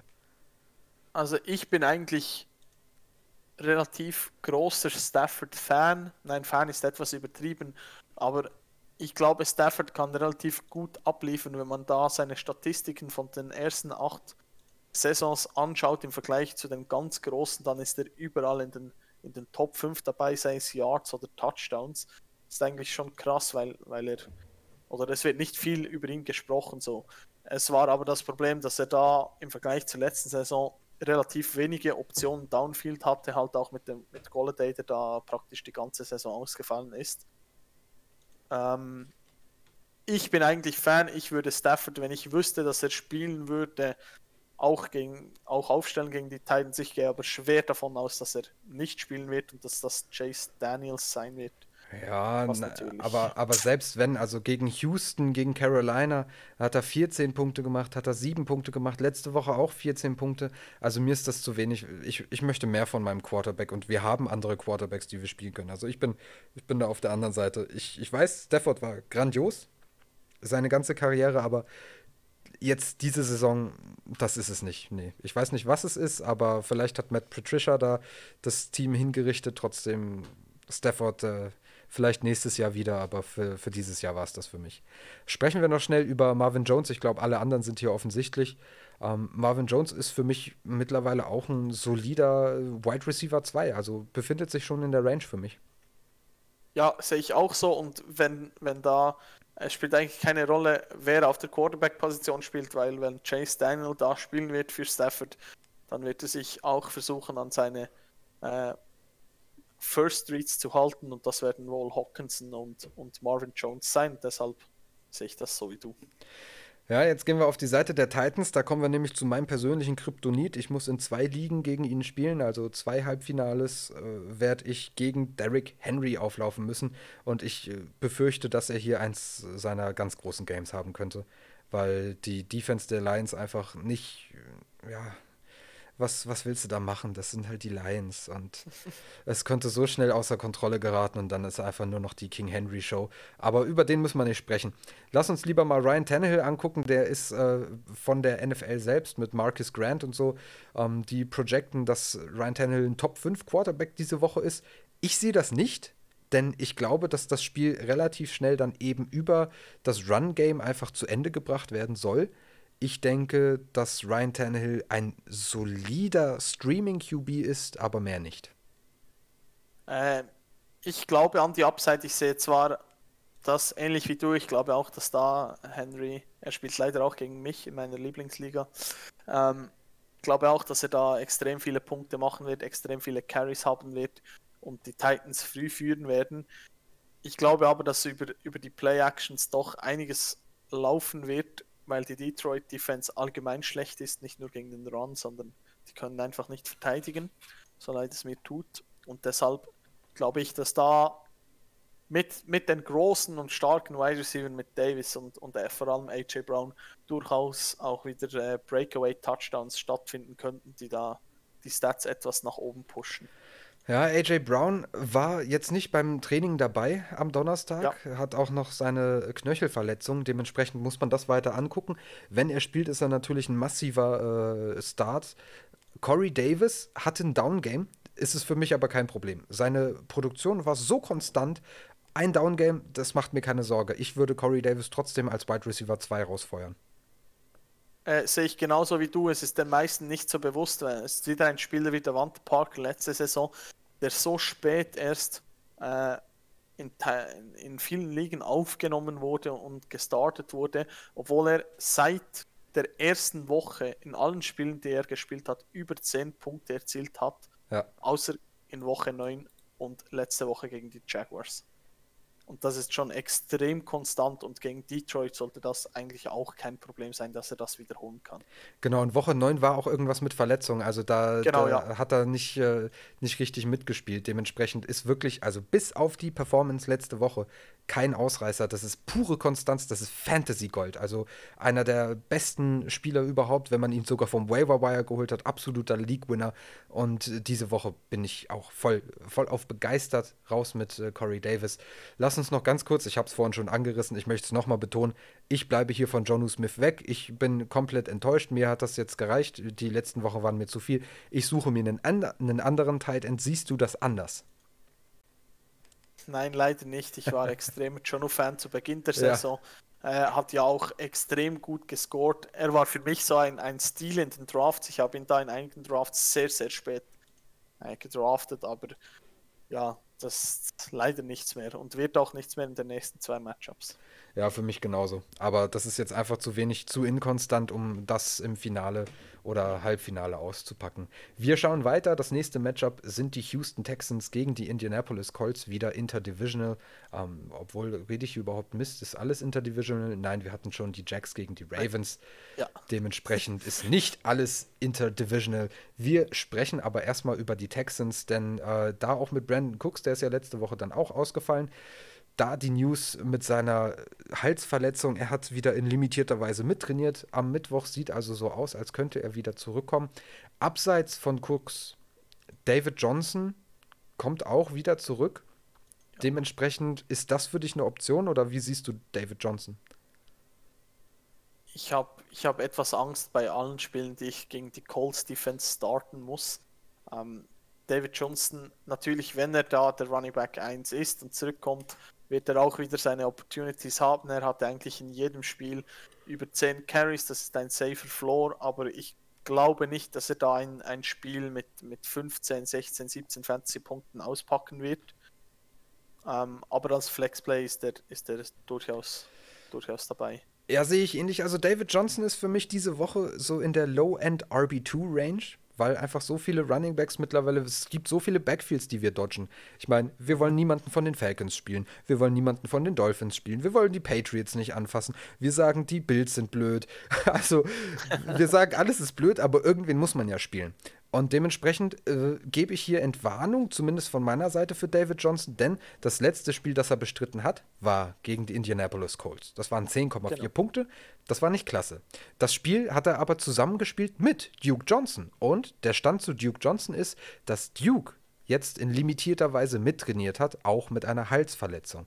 Also hat auch mit dem Hals bzw. mit dem Genick Probleme. Und es könnte also sein, dass er vielleicht komplett ausfällt. Dann ist natürlich absolutes Go für David Johnson. Und selbst wenn Duke Johnson spielt, könnte es sein, dass er ein kleines bisschen reduzierte Snaps sieht. Also für mich, von all den Optionen, die wir besprochen haben, ich finde einen David Johnson sogar besser als einen Jeff Wilson. Und dementsprechend ist er für mich schon in der RB2-Range habe ich mich überzeugen lassen. Ah, hey, oh, das hat noch keiner gesagt. das erste Mal, ich weiß nicht, die wievielte Folge, ich glaube, seit Woche 8 machen wir das jetzt. Also in der achten Folge habe ich mal jemanden überzeugen können mit meinen Argumenten. Yay! genau, wir schauen mal auf die andere Seite. Wir gucken uns mal die Indianapolis Colts an. Ähm, ich muss es tun, sonst äh, Mikey äh, straft mich sonst jede Woche. Er, er, möchte immer über Philip Rivers sprechen, denn äh, ich weiß nicht warum. Philip Rivers ist einer seiner Lieblingsquarterbacks mittlerweile geworden, weil ich ihn damit so aufziehe. Und ja, die Produktion in den letzten Wochen ist auch gar nicht mal schlecht. Ich meine, es geht immer so Richtung zwischen 18 und 20 Punkte. Es ist wenigstens eine gewisse Konstanz da. Wie siehst du das diese Woche hier mit Philip Rivers? Ja, Rivers ist, ist wirklich konstanter Durchschnitt. Nein, ist etwas gemein, aber ich meine, das Matchup gegen die, gegen die Texans ist wieder gut. Ich gehe wieder davon aus, dass äh, ein Wide Receiver, auf den wir wohl noch äh, zu sprechen kommen, eine sehr gute Partie haben wird, wie er es das immer tut gegen die Texans. Und deshalb glaube ich auch, dass da Rivers wieder Punkte machen kann. Über 20 ist auf jeden Fall drin, aber ich glaube jetzt nicht, dass er da ein Weekly Winner sein wird und da plötzlich in die 28 oder 30 Punkte raushauen wird. Ja, hier auch nochmal angemerkt, er ist offiziell questionable mit einer äh, C-Verletzung. Aber ja. das ist mir sowas von egal. Philip Rivers, der steht da wie eine Statue hinten. Ob der jetzt ein Problem mit seinem Füßchen hat, also vor allem mit dem C. Also ich glaube nicht, dass das Rivers in irgendeiner Art beeinträchtigen wird. Ähm, denn die paar Schritte kann er schon zurücklaufen und ansonsten callen sie ein paar mehr Shotgun-Plays. Da kann er wirklich stehen bleiben. Ich, ich glaube, das wird ihn nicht kümmern. Der hat auch genug Erfahrung. Der ist dann nicht wie ein Jimmy Garoppolo. Ich weiß nicht, welche Woche das war, aber als der da reinkam und aua, aua, mein Fuß, ich kann nicht richtig werfen. Ich glaube, Rivers ist ein harter Hund. Äh, das, das sollte hier nichts, nichts Ausschlaggebendes sein. Du hast ihn aber schon erwähnt, zumindest so halb, den mysteriösen Wide Receiver SSTY Hilton, der ja seine Renaissance feiert. Man hatte ihn ja, er war droppable, man hat ihn überall abgeschrieben und jetzt auf einmal ist der gute alte TY Hilton wieder da, als wäre nie was gewesen. 18 Punkte, 25, 25,6 und ich sehe, dass es so weitergeht. Du auch, ne? Ja, also wenn man sich die äh, Spiele anschaut, die T.Y. Hilton in seiner Karriere gegen die Texans äh, gespielt hat, dann gibt es kaum ein Spiel, in dem er nicht absolut dominiert hat. Äh, vor zwei Wochen auch gegen die Texans, auch da 25 Punkte.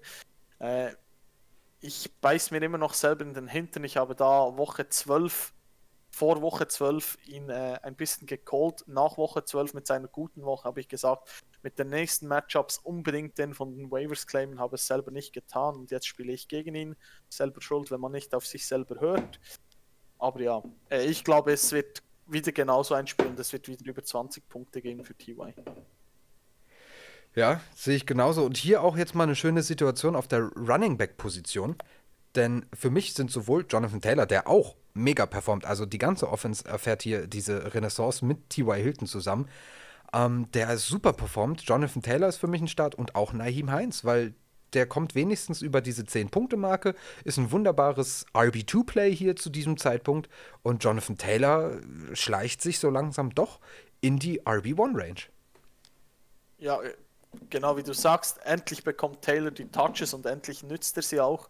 Äh, spielt in den letzten zwei, drei Wochen extrem stark und Heinz lässt sich da trotzdem nicht äh, einschränken, hat sein äh, Passing Volume immer und macht auch aus den Carries eigentlich, ja, zumindest in der letzten Woche eigentlich einiges an Yards und für mich auch, auch Heinz sicher, sicher ein Start wert gegen diese Texans Defense. Ja, schauen wir noch schnell auf die Titans, weil Trey Burton, ich weiß, dass er auch relativ beliebt ist bei einigen, ähm, ist aber jetzt auch angeschlagen, hat am Mittwoch nicht mittrainiert mit einer Knieverletzung. Trotzdem, also für mich ist es hier Trey Burton oder niemand. Selbst wenn Mo Alley Cox und Trey Burton ausfallen, vertraue ich nicht Jack Doyle oder siehst du das anders? Nein, leider nicht. Wenn schon, wenn schon dann, dann Trey Burton, aber der hat ja letzte Woche auch nicht wirklich performen können.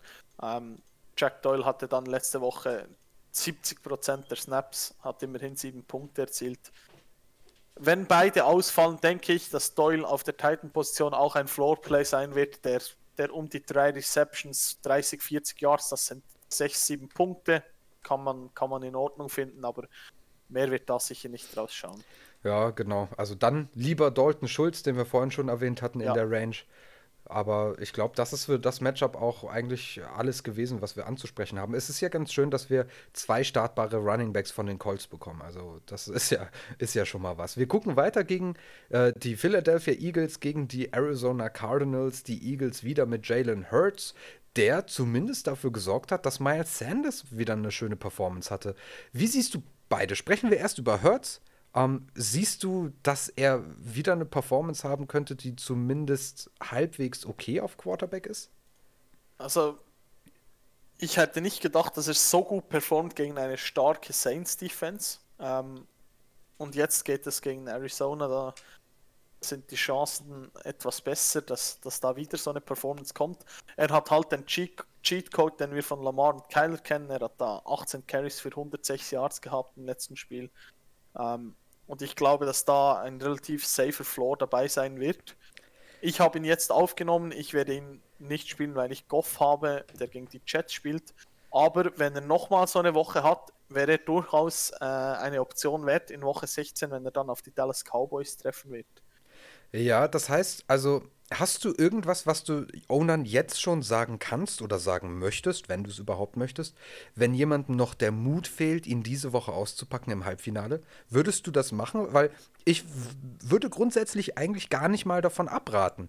Jalen Hurts, das sah nämlich wirklich gut aus gegen eine starke Defense und ich glaube, das Spiel gegen die Cardinals könnte sehr offen sein. Ich finde persönlich nur selbst nicht den Mut. Hast du irgendwelche mutmachenden Argumente? Ich bin, ich bin eigentlich da komplett bei dir. Ich habe ihn aufgenommen, weil ich ja, mir so halbwegs überlegt habe, doch eigentlich, wie du gesagt hast, es spricht nicht viel dagegen. Er hat gegen eine gute Defense performt. Jetzt kommt eine etwas schlechtere Defense. Das Spiel wird offener gestaltet sein. Er hat die Option da, aus der Pocket zu scramblen und so Fantasy-Punkte zu erzielen. Also er ist durchaus startbar und wenn ich ihn jetzt vergleichen muss mit, mit äh, über wen haben wir knapp gesprochen, zum Beispiel über Trubisky würde ich ihn auf jeden Fall starten diese Woche. Also wer ihn da von den Waivers geholt hat, möglich ist es sicher und wenn er wirklich diese Woche performt, dann umso mehr äh, in der nächsten Woche. Ja, also das ist es höchstwahrscheinlich. Ich glaube, die wenigsten werden den Mut haben, deshalb sehen wir ihn wahrscheinlich auf den Bänken performen. Aber ja. gut, das ist auch okay. Trotzdem, wenn ihr eine fragliche Entscheidung habt, äh, wer die Eier hatte, schreibt das gerne mal auf Twitter und an ff-royal- wenn ihr die Eier habt, diese Woche Jalen Hurts zu starten und warum. Also das wäre echt interessant. Äh, dann noch schnell über Miles Sanders, weil der auch davor die Performances, das war eigentlich einfach nur lustlos. Und jetzt auf einmal lief das für einen richtigen Ausbruch 29,6 Punkte. Glaubst du, dass das auch so weitergehen kann? Ich weiß einfach nicht, wieso es nicht schon immer so war, weil ich verstehe auch nicht, wieso Sanders nicht eigentlich mehr oder weniger die kompletten Snaps im Backfield sehen kann bei den, bei den Eagles. Also wieso da teilweise Howard Snaps ge gesehen hat, wenn man einen Three-Down-Back in, in Sanders hat, verstehe ich nicht. Letzte Woche hat er dann endlich 80% äh, der Snaps immerhin. Und ich glaube, dass, er, dass das der Sanders ist, den wir uns Anfang Saison erhofft haben und dass es auch so weitergehen kann. Und die nächsten beiden Matchups sind wieder gut. Von dem her glaube ich daran, dass, dass man nicht mehr so an Sanders zweifeln muss und dass er auch gut performen wird. Ja, gerade wir haben so viele Running Backs ausgeschlossen. Also ich glaube, Miles Sanders ist wirklich jetzt schon in der Must-Start-Range. Äh, Must ja. ähm, man muss einfach darauf vertrauen, dass er der gute alte Miles Sanders ist und dass er an diese Performance anknüpft. Im ganzen Receiving Game gibt es eigentlich nur zwei Namen, über die ich kurz sprechen möchte: Dallas Goddard und Jalen Rager. Für mich fallen alle anderen raus. Das sind die einzigen Namen, über die man nachdenken kann. Denn Goddard ist auf jeden Fall das etablierteste Target und mit Jalen Rager gibt es eine schöne Rookie-Connection zwischen Jalen Hurts und Rager. Trotzdem, also für mich ist die Warnung, ich gebe bei Ragger noch nicht Vollgas. Da bin ich eher noch so, mh, hm, das muss ich noch länger sehen, weil das haben wir jetzt ein Spiel gesehen. Es kann gut und gerne sein, dass Jalen Hurts trotz guter Performance sich beim nächsten Spiel irgendwen anders raussucht. Also das möchte ich noch sehen, ob das wirklich diese Chemie ist, ob das eine gefestigte Verbindung ist oder eben nicht. Deshalb bin ich bei Jalen Ragger eher so auf, ich bleibe an der Seitenlinie und beobachte das Ganze mal. Bei Dallas Goddard bin ich eher so, ja gut, auf Tight End haben wir so wenig andere Optionen und sein Floor scheint irgendwo bei den acht Punkten zu liegen. Das ist ein bis zwei Punkte mehr als jetzt beispielsweise bei Dalton Schulz oder wer war der andere Tight End, über den wir gesprochen hatten? Hilf mir kurz. Äh, äh, Trey Burton, glaube ich. Trey Bur ja. Ah, Jack Doyle, genau, Jack Doyle. Jack Doyle genau. Exakt. Also deshalb ist Goddard für mich schon noch ein Must-Star-Tight End ähm, weil er auch jederzeit natürlich mit einem Touchdown dann äh, das Scoring nach oben ziehen kann.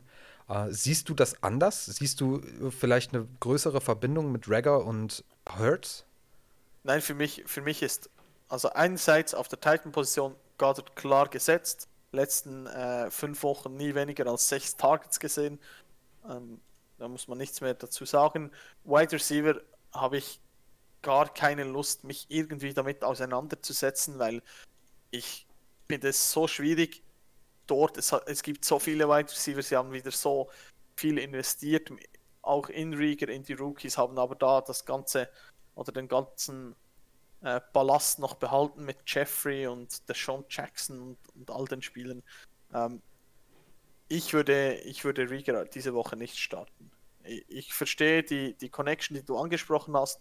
Wenn das weiter so klappen sollte, dann auch hier die Option Woche 16 gegen die Dallas Cowboys, aber diese Woche auch nicht auf Flex für mich. Ja, dann springen wir weiter zu den Arizona Cardinals. Hier fangen wir wieder mit den Running Backs an, denn für mich war es zwischenzeitlich, also mitten in der Season war ich mal so, oh, Chase Edmonds, vielleicht ist er jetzt derjenige, den ich in Fantasy lieber starte, aber zum Ende hin sieht es jetzt mehr und mehr nach der Kenyon Drake Show aus. Drake für mich diese Woche auch Must-Start, nicht nur, weil er gut performt in letzter Zeit, sondern auch, weil Chase Edmonds angeschlagen ist. Der hat auch eine Knöchelverletzung, gilt als fraglich, ob er spielen wird. Und äh, hat zumindest, also er hat mittrainiert, hat an der Seite des Spielfeldes äh, so ein bisschen halt äh, seinen Stuff gemacht, also jetzt nicht groß, groß mittrainiert, aber trotzdem, selbst wenn er nur angeschlagen ist, wird das höchstwahrscheinlich die Arbeitslast von Kenyon Drake noch weiter erhöhen und dementsprechend sehe ich hier wieder eine gute Woche für Drake. Ja, gehe ich mit. Also ich denke, Edmonds, wenn er angeschlagen spielen sollte, wird er wohl trotzdem da die Targets sind, vielleicht äh, bei Third Down auf, auf dem Feld stehen. Aber das sind immerhin 5 fünf, fünf bis 10 Carries, die da Drake momentan abgibt pro Spiel. Und das würde natürlich nochmal noch mal einen Boost geben. Ja, und ich möchte noch eine Sache kurz betonen, danach können wir, glaube ich, auch schon weitergehen. Ähm, das habe ich letzte Woche schon gesagt. Es ist traurig, aber war Christian Kirk, er war mal wirklich etabliert, aber das ist vollkommen vorbei. Also ganz weit weg von Christian Kirk. Das ist, äh, weiß ich nicht, was da schief läuft, aber da läuft auf jeden Fall gar nichts mehr. Jetzt über die letzten sechs Wochen niemals die 10-Punkte-Marke geknackt. Ja. Deshalb, ja, es ist traurig, aber man sollte echt die Finger von ihm lassen. Ja, ich habe eigentlich auch gehofft, dass er da den Breakout gepackt hat mit den einigen guten Spielen, die er, die er da abgeliefert hat, aber ja, das, das waren gesagt. vor allem viele. Also das war ja, ja. Fünf, fünf Wochen am Stück, wo er halt gigantisch performt hat und das hat sich alles noch weiter gesteigert und gesteigert. Also sehr schade. Und dann in den guten Matchups gegen die Bills und gegen die Seahawks ist er eingebrochen und seitdem leider nicht mehr performen können. Deshalb für mich weder, weder diese noch nächste Woche da irgendwie annähernd im Starting Lineup. Ja, das ist die Sache. Jetzt gerade, wo, wo, es so viel, wir sprechen so viel um Vertrauen und man muss den Mut haben, Leute zu spielen. Also, wenn du dann im Halbfinale und im Finale bist, dann in den meisten Sachen ist es jetzt wirklich, wir sind an einem Punkt in der Saison, da ist es eine Vertrauensfrage, ob du den Spieler spielst. Und selbst wenn Christian Kirk, der kann mir diese Woche für 50 Punkte ausrasten, der kann eine äh, Tyler Lockett-Performance da machen, das ist mir egal. Ich spiele ihm im Finale trotzdem nicht. Ich, weil, einfach weil ich ihm nicht vertrauen kann. So, aber wir gehen weiter. Wir schauen uns an die New York Jets gegen die LA Rams und wir fangen gleich mit Jared Goff an gegen die LA Rams, denn ich bin voll bei dir. Das ist ein Matchup, das muss man exploiten und ich glaube, das wird er auch. Äh, Gerade also das hat jeder gemacht. Das macht jedes Team, jede Woche aufs Neue passiert's. Wer auch immer gegen die Jets spielt, die, das ist ein äh, Offensivfeuerwerk und vor allem ein Passing-Feuerwerk. Und ich glaube, auch wenn Goff diese Season auch wieder enttäuscht, nicht nur aus Fantasy-Sicht, ich glaube, das kann eine sehr, sehr gute Woche werden. Ja, sehe ich auch so. Ähm, die Rams allgemein wohl jetzt zum richtigen Zeitpunkt nochmal noch mal heiß geworden aus Fantasy-Sicht. Ähm, Goff habe ich aufgenommen, nur um ihn in den Playoffs spielen zu können gegen die Jets und gegen die Seahawks. Jetzt mit den Jets, ich, ich sehe das genauso wie du. Es sind die Jets, die spielen diese Saison so schlecht in der, in der Defense. Da wird da wird es einfach Punkte geben und Goff in solchen Spielen, in denen der Gameplan funktioniert, da spielt er auch gut. Äh, wenn er nicht allzu viel Druck hat, dann funktioniert das alles wunderbar.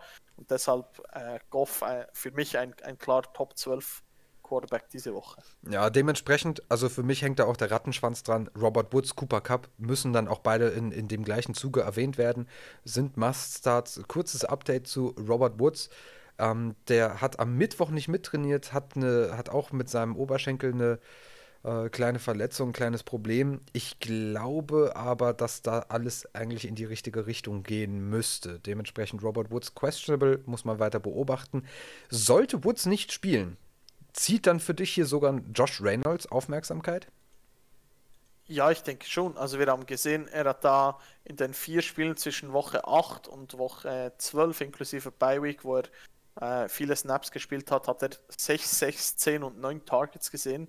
Hat da zwar nur einmal äh, sehr gut performt, wo er viele Bälle gefangen hat, aber trotzdem gegen die Jets äh, durchaus, durchaus eine Option, vor allem wenn, wenn Woods ausfällt. Wenn er nicht ausfällt, ist es dann doch wieder Risiko über MWS, aber wir bewegen uns trotzdem wieder in dieser Range, äh, ja. wo, man, wo man das Risiko gehen kann für viele Punkte, aber wie genauso gut gar bist, nichts rausschauen. Wie bist du mittlerweile auf dem Cam Akers Hype-Train? Weil äh, ich meine, der ist ja jetzt richtig in Fahrt gekommen durch die Performance letzte Woche. Äh, gefühlt in jeder Liga wird über Cam Akers gesprochen. Ich habe persönlich so ein bisschen die Hoffnung, dass es jetzt auf jeden Fall null Fakten basiert. Das ist nur meine persönliche Hoffnung. Ich hoffe, dass er nochmal einbricht, weil ich habe wenig Shares von Cam Akers und ich hoffe, dass, dass es nochmal zum Bruch kommt. Sehe aber von den Stats und von den Zahlen und von allem drum und dran, glaube ich, dass er das Backfield jetzt mehr und mehr, zumindest für den Rest dieser Fantasy-Saison, glaube ich, dass Cam Akers seine Rolle da gefestigt hat. Wie siehst du das? Ja, ich glaube auch. Also ich meine, er hat in den letzten zwei Spielen 21 und 29 Carries. Und mit den, mit den äh, Targets, die er gesehen hat, sind wir so, sogar bei 22 und 32 Opportunities in zwei Spielen. Das ist schon extrem krass. Und äh, gegen die Jets und die Seahawks. Äh, für mich klar der Leadback. Ich kann mir sogar vorstellen, dass wenn man gegen die Jets sehr hoch führt, dass da trotzdem äh, Henderson einige Carries sehen wird, da drittes, viertes Quarter, wenn man die Uhr runterlaufen will und Akers nicht unbedingt wieder 29 Carries braucht. Aber äh, für mich ganz klar, ganz klar der Leadback in diesem Backfield. Ja, lass uns auf die andere Seite schauen. Der interessanteste Name, den wir alle auf unserem Zettel hatten an Anfang der Saison, war Jameson Crowder. Er ist nicht mehr auf allen Zetteln jetzt, aber er ist noch auf vielen. Wie stehst du diese Woche zu Jameson Crowder auf Seiten der New York Jets? Also Crowder, wenn man was sagen kann, Crowder funktioniert auf jeden Fall mit Sam Darnold sehr gut im Vergleich, ähm, als da Darnold kurz ausgefallen war und Flacco übernommen hat. Naja, darf ich da kurz was einhaken, weil letzte Woche sehr gut, also 2,7 Punkte, das war jetzt nicht so. Nein, klar, aber letzte Woche war ja bis vor, bis vor 90 Minuten vor dem Spiel war noch nicht klar, ob er wirklich spielen wird oder nicht. Ja, das ähm, stimmt. Da habe ich sowieso gesagt, Finger davon lassen, weil wenn wir schon bei wenn wir schon bei Jets spielen sind, die wir aufstellen müssen, dann nicht noch jemand, der angeschlagen ist. Ähm, ich glaube aber gegen die Rams ist das Matchup so hart, dass ich da auch nicht unbedingt auf Crowder setzen würde in, in dieser Woche. Ja, also das Matchup ist erstens hart und zweitens, wenn du deiner Linie treu bleibst, er ist wieder questionable, äh, ja. hat wieder nur in limitierter Weise mittrainiert. Dementsprechend, ich bin auch, ich bin nicht überzeugt. Ich habe es vorhin schon erwähnt, für mich ist es hier eine Vertrauensbasis. Jameson Crowder hatte dieses Vertrauen mal, er genießt es momentan nicht. Und äh, deshalb schaue ich mich anderweitig um. Natürlich kann man ihn packen. Man, man kann ihn da sehr gerne irgendwie auf die Flex stellen. Aber ich glaube, dass ich einfach, ganz ehrlich, ich starte Willie Snead über Jameson Crowder diese Woche. Und das ist mein, ja. das ist mein Hot Take der Woche. Ja, also von mir aus gesehen, wenn wir von Vertrauen sprechen und dann kommt das Wort Chats ins Spiel, dann hat sich das Ganze auch erledigt. Ja, also, genau. ja. also ich, ich, bin da bei dir. Ich habe ehrlich gesagt nicht ganz an Willie Snead gedacht. Ähm, ich habe gesehen, dass die da Wide Receiver ausfallen. Ich dachte eigentlich sogar, Willie Snead sei dabei. Habe aber gesehen, dass du da völlig im Recht bist und daher auch ich, ich würde auch, auch Snead über Crowder spielen diese Woche. Ja, es hört sich echt verrückt an, aber das ist, ich meine, wir, wir sind die ganze Zeit so, ah, naja, hört's lieber noch nicht und da gucken wir nochmal und hm, das schauen wir uns nochmal an. Aber das ist die eine Sache, wo ich so bin, ja, da habe ich den Mut dazu, da sehe ich, die, die Situation passt. Äh, ich, ich weiß, wer Willie Snead ist, ich, ich weiß, was er in der Offense leisten kann und äh, dementsprechend äh, habe ich da mal das Vertrauen drin. Aber Na gut, das muss jeder für sich selbst entscheiden, aber dafür sind wir ja da. Wir wollen ja einfach nur euren Horizont so ein bisschen erweitern und einfach im Gespräch mit den Gast, den wir in der Show haben, einfach so ein bisschen aufzeigen, was es vielleicht noch für Optionen gibt oder wie wir die Dinge sehen. Wir springen mal weiter, weil es bei den Jets sonst eh nichts gibt, über das ich jetzt wirklich noch sprechen möchte. Wir schauen uns mal die Chiefs gegen die Saints an, denn das ist natürlich ein schönes Matchup. Auf der Chiefs-Seite, lass uns schnell über CEH sprechen. Ist für dich Edwards Hilaire äh, in einem Matchup, das mega hart ist, also gegen eine verdammt starke Defense, ist er für dich ein Sit? Es, mir tut das weh als, als Chiefs-Fan. Aber äh, ja, ich glaube, ich glaube, gegen die Saints könnte es durchaus sein, dass da, dass da nicht so eine gute Fantasy-Woche rausschaut. Und wir haben letzte Woche gegen die Dolphins auch gesehen, im kurzen Moment, als die Chiefs da hinten lagen und als es hart auf hart war, hat da wirklich äh, ein ganzer Drive lang äh, Left Bell hm. äh, den Ball, wenn, wenn dann getragen, aber vor, vor allem einfach, weil Bell deutlich besser im äh, Blocking ist als, Hilaire, ist halt auch deutlich größer. Und ich glaube, gegen die Saints wird es extrem schwer.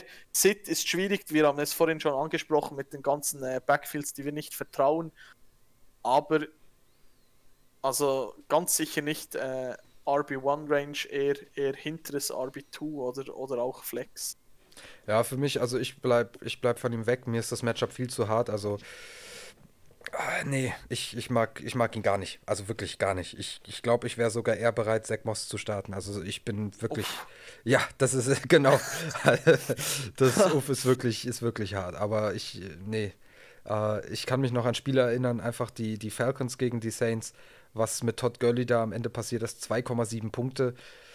Ich könnte echt sehen, dass, dass Hilaire hier mit maximal sechs Punkten rausgeht. Also klar, man kann sich immer täuschen. Es kann am Ende anders laufen, als man, als man denkt. Aber ich sehe hier einfach eine massive Gefahr. Über den Rest braucht man nicht sprechen. Da ist alles rosig. Das sieht wunderbar aus. Da können sich die Chiefs-Fans auch freuen. Ähm, schauen wir lieber noch auf die andere Seite. Ich bin mittlerweile ein sehr begeisterter Taysom Hill-Owner. Ich äh, habe ihn in einer Liga und da starte ich ihn seit vier Wochen. Nee, seit drei Wochen. Tatsächlich eine Woche, da war ich wieder, ach nee, ich traue mich nicht. Die habe ich mal abgewartet. Jetzt starte ich ihn aber jede Woche und bin immer wieder sehr gespannt, ob er es wieder schafft oder ob er mich endlich enttäuschen wird. Ich rechne aber nicht mehr damit, dass die Enttäuschung kommt. Und deshalb ist er für mich auch ein Start gegen die Chiefs. Ja, für mich auch. Ich, ich glaube, die Chiefs, was sie gezeigt haben, ist, dass sie äh, gegen den Lauf anfällig sind und dass sie auch nicht unbedingt damit rechnen, dass der Quarterback aus der Pocket mal rausgeht und da auch einige Yards mitnimmt. Hat man unter anderem bei Ryan Tannehill auch, auch letztes Jahr auch in den Playoffs gesehen. Und ich denke, da Tyson Hill auch, auch äh, durch die Luft überzeugend in den letzten Wochen und ich glaube auch, dass man ihn gut aufstellen kann gegen die Chiefs. Ja, das ist das Spannendste an seiner Entwicklung, dass er wirklich nicht nur mit den Beinen überzeugt, sondern dass jetzt mehr und mehr auch äh, die Pässe ankommen und dass man sieht, okay, der kann auch werfen. Äh, dementsprechend auch in Dynasty interessant, ähm, was die Saints, weil hoch draften werden sie offensichtlich nicht. Äh, ist Taysom Hill die Zukunft? Das ist eine Frage, mit der befassen wir uns mal in der Offseason. Ich möchte hier noch ganz kurz einstreuen, denn Drew Brees der Stand zu ihm. Er ist jetzt wieder äh, designated to return, also er kommt von der IR-Liste wieder runter. Das Ganze ist schon am Mittwoch passiert. Nichtsdestotrotz wird hier äh, Drew Brees höchstwahrscheinlich geschont werden. Also ich, ja. ich sehe kein Szenario, dass sie jetzt sagen, oh, Drew Brees, schnell, schnell, schnell ab aufs Feld mit dem, denn es läuft rosig. Man, man, man steht super da, Taysom Hill spielt gut, man gewinnt die Spiele. Deshalb sehen also ich sehe keinen Grund, warum man hier Drew Brees rushen sollte. Und ich denke, dass die Saints auch eher einen vorsichtigen, äh, vorsichtigen Ansatz hier gehen. Ja, das glaube ich auch. Sie könnten rein theoretisch diese Woche die Division äh, gewinnen, wenn sie gegen die, die Chiefs gewinnen würden. Aber ich glaube auch, man spielt dann gegen die, die Vikings und die Panthers. Äh, eigentlich sollte man da Tampa auf Abstand halten können und sonst sollte es auch über die Wildcard äh, ohne Probleme in die Playoffs reichen. Darum glaube ich auch, dass da Breeze noch, noch eine Woche äh, warten wird mit seiner Rückkehr. Könnte sein, genau. Also ich sehe jetzt auch erstmal, also in der Regular Season könnte ich mir vorstellen, dass Taysom Hill auf jeden Fall nochmal fertig spielt. Vielleicht allerhöchstens in Woche 17, um Breeze wieder ein bisschen Field Action zu geben, damit er sich wieder dran gewöhnt, damit er nicht rostig ist, wenn es dann in die Playoffs geht. Aber da, das interessiert uns für Fantasy erstmal nicht mehr. Ja. Äh, Alvin Kamara, da Entwarnung für die Leute. Ich glaube, der findet jetzt auch wieder in seine alte Spur zurück. Also ganz gut gewesen in den letzten zwei Wochen. 17,7, äh, 22,4. Deshalb da sind alle Sorgen weg. Abseits von Taysom Hill und Alvin Kamara. Äh, wir haben natürlich noch Michael Thomas, der auch gut eingebunden ist mit, mit äh, Taysom Hill ist aber auch questionable, hat also irgendwie jetzt, wir sind auch am Ende der Season bei den Spielern, dass jeder seine Problemchen hat und die Probleme auch wirklich ein bisschen größer sind. Es lohnt sich wirklich, das schon aufzuschreiben. Ähm, was ich damit meine, ist, dass sie als questionable designated werden. Und auch er hat nicht mittrainiert am Mittwoch mit seiner Knöchelverletzung, muss man also beobachten. Abseits von Kamara, Hill und Thomas ist hier für mich aber niemand spannend. Oder ist es für dich Jared Cook? Für mich ist es tatsächlich äh, Jared Cook. Ähm, ich habe mir noch gerade mal die, die Snap-Counts angesehen, weil da der Rookie Troughton auch äh, einige Snaps gesehen hat. Aber insgesamt Jared Cook immer noch der, der Leader dort der Titan-Gruppe und die Chiefs sind extrem anfällig gegen den Titan. Das ist die zwei äh, Schwachstellen, die die Chiefs eigentlich haben, sind das Running Game und die Titans. Ich hatte die letzten zwei Wochen als meine Titan Start of the Weeks ähm, je die Titans, die gegen die Chiefs gespielt haben, beide waren äh, Ende Woche in den Top 12 drin, weil das einfach wunderbar klappt. Und ich glaube auch, dass das gegen die Chiefs und mit Jared Cook wieder klappen könnte. Ja, er ist natürlich Touchdown abhängig, da müssen wir nicht, nicht drüber sprechen. Er ist jetzt nicht das äh, Target-Monster, das wir äh, vielleicht uns erhoffen auf einer Titan-Position, aber ich glaube durchaus, dass da gegen die Chiefs ein, äh, ein Touchdown drin sein kann. Ja, ich sehe ihn so ähnlich. Also ich sehe ihn, er ist halt das Upside-Play zu unserem Dalton Schulz. Also ich sehe die beiden in ja. der ähnlichen Range. Jared Cook hat natürlich das Potenzial, mehr Punkte zu machen. Obwohl Dalton Schulz, ich meine, der ist einen Touchdown davon entfernt und das sieht, sieht super aus. Ähm, nichtsdestotrotz ist er für mich jetzt auch kein klarer Starter-TE, aber es ist ein Tight End, wo man, ja, man kann drüber nachdenken. Also insofern, also so weit gehe ich mit, dass man sich das vielleicht mal anschauen sollte. Trotzdem bin ich nicht überzeugt, dass er einer der zwölf besten Titans diese Woche ist. Wir schauen weiter zu den Cleveland Browns gegen die New York Giants. Ich möchte über die Giants zuerst sprechen. Ich spreche jede Woche darüber, dass Wayne Gorman ein super Start ist und ich gehe äh, da auch weiter mit. Wayne Gorman performt für jemanden, den man vom Waiver Wire geholt hat, wirklich grandios. Ähm, ich bin auch ganz entgegen meiner Natur. Ich bin absolut kein Fan von äh, Zero Running Back Approach im Draft, aber in einer Liga, äh, die habe ich vielleicht ein bisschen angetütelt gedraftet. Äh, deshalb kam es dann dazu, dass ich, dass ich die großen Namen genommen habe und auf einmal hatte ich halt Tyreek Hill und DeAndre Hopkins und dann war ich so, hm, keine Running Backs. Aber Wayne Gallman auch diese Woche wieder ähm, für mich klar, wenn du ein Running Back bist und über 10 Punkte machst und das konstant seit 2, 4, 6, 7 Sieben Wochen, in denen er nie schlechter als 10,3 Punkte war. Und 10,3, das war letzte Woche gegen Arizona. Dementsprechend äh, für mich ein klarer Start. Genau, wenn ich mich nicht täusche, in diesen sieben Wochen hatte er immer über 100 Yards oder einen Touchdown, so viel mir ist. Ähm, ähm, also extrem, extrem konstant. Ja, genau. Also bis auf letzte Woche. Letzte Woche hat er eben keinen Touchdown gehabt und auch keine 100 Yards. Aber in den anderen Wochen hast du tatsächlich recht. Ähm, genau, letzte Woche wegen den Receptions dann über den 10 Punkten. Ja, äh, extrem konstant und äh, ich glaube auch nicht, dass, dass Freeman ihn da irgendwie nochmal Snaps äh, streitig machen wird. Und deshalb, äh, ja, genau gleich wie du sagst, sehe ich das als, als äh, klarer Start. Genau, die News, die ich zu Freeman habe, die sind ein bisschen, die widersprechen sich äh, auch wieder ein bisschen. Also ich habe vom Freitag, dem 13. November, ist natürlich hier noch der Eintrag, dass er auf der Reserve-Covid-Liste ist. Der ist auch noch nicht widerrufen. Dementsprechend ist er laut Fantracks immer noch auf der Reserve-Covid-Liste. Die neuesten Nachrichten sagen aber, dass äh, Freeman an der Seitenlinie mittrainiert hat am, äh, am Mittwoch. Dementsprechend muss man beobachten, aber selbst wenn Freeman wieder da ist, wäre ich, glaube ich, immer noch auf der Goldman-Seite. Ich glaube, der hat sich ja. die, der hat sich das schon, hat sich das verdient. Ich glaube, der, der würde trotzdem seine Workload in einem ähnlichen Rahmen sehen. Schauen wir mal schnell auf die Wide Receiver. Hm, jede Woche in letzter Zeit habe ich eigentlich immer davon geschwärmt, dass ich auf Sterling Shepard stehe und dass, dass das ein gutes Play für mich ist und Shepard eigentlich mit den kurzen Targets und vielen Receptions seine Punkte macht. In letzter Zeit hat das irgendwie nicht mehr so ganz funktioniert. Dementsprechend, glaube ich, muss man hier eine Warnung aussprechen für die komplette Passing Offense, inklusive Evan Engram, der auch nicht performt. Ja, und das trotz eigentlich guten Matchups in den letzten zwei Wochen. Also Shepard war ja eigentlich ziemlich konstant in den Spielen, die er gespielt hat. Aber dann gegen die Seahawks das beste Matchup äh, für die Wide Receiver und dann gegen die Cardinals nicht mehr wirklich gut. Ich sehe das gleich und ich weiß halt auch nicht, inwiefern das Ganze zusammenhängt mit äh, der Quarterback-Position. Daniel Jones konnte da gar nicht überzeugen, sobald er Druck hatte.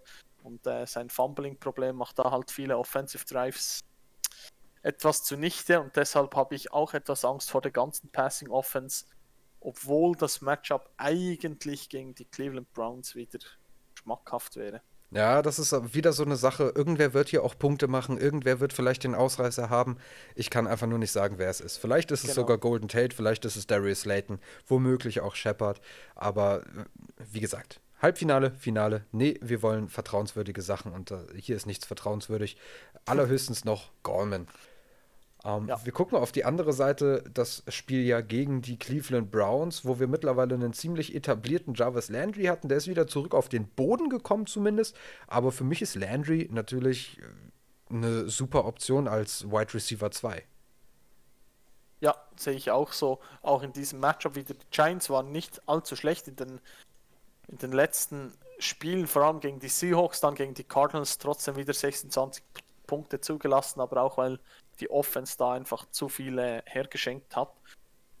Giants Defense vielleicht nicht mehr ganz so schlecht, wie wir sie zu Beginn der Saison eingeschätzt haben, aber äh, trotzdem für Landry als, als Top-Target dort, als Wide Receiver 2 eine gute Option. Was machen wir aus Rashad Higgins, der in den letzten beiden Wochen 18,8 und 21,5 Punkte hatte?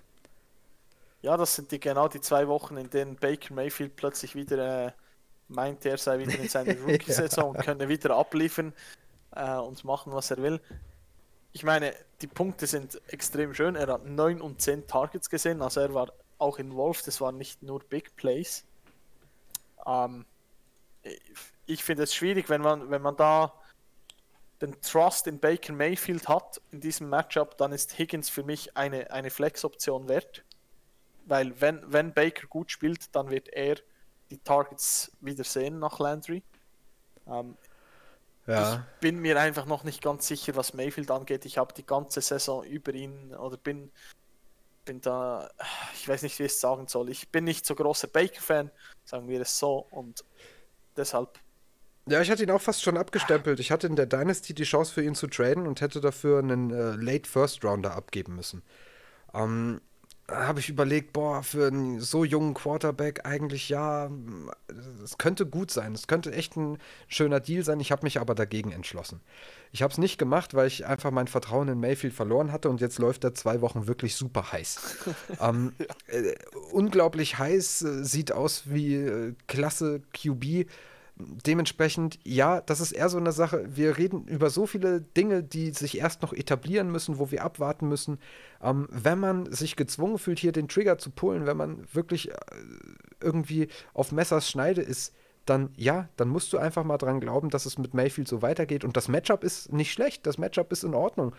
Mm, dementsprechend glaube ich, kann man sowohl Rashad Higgins in Betracht ziehen, als auch einen Donovan Peoples Jones und natürlich auch einen Baker Mayfield. Äh, es stellt sich immer nur die Frage, in welcher Situation bist du?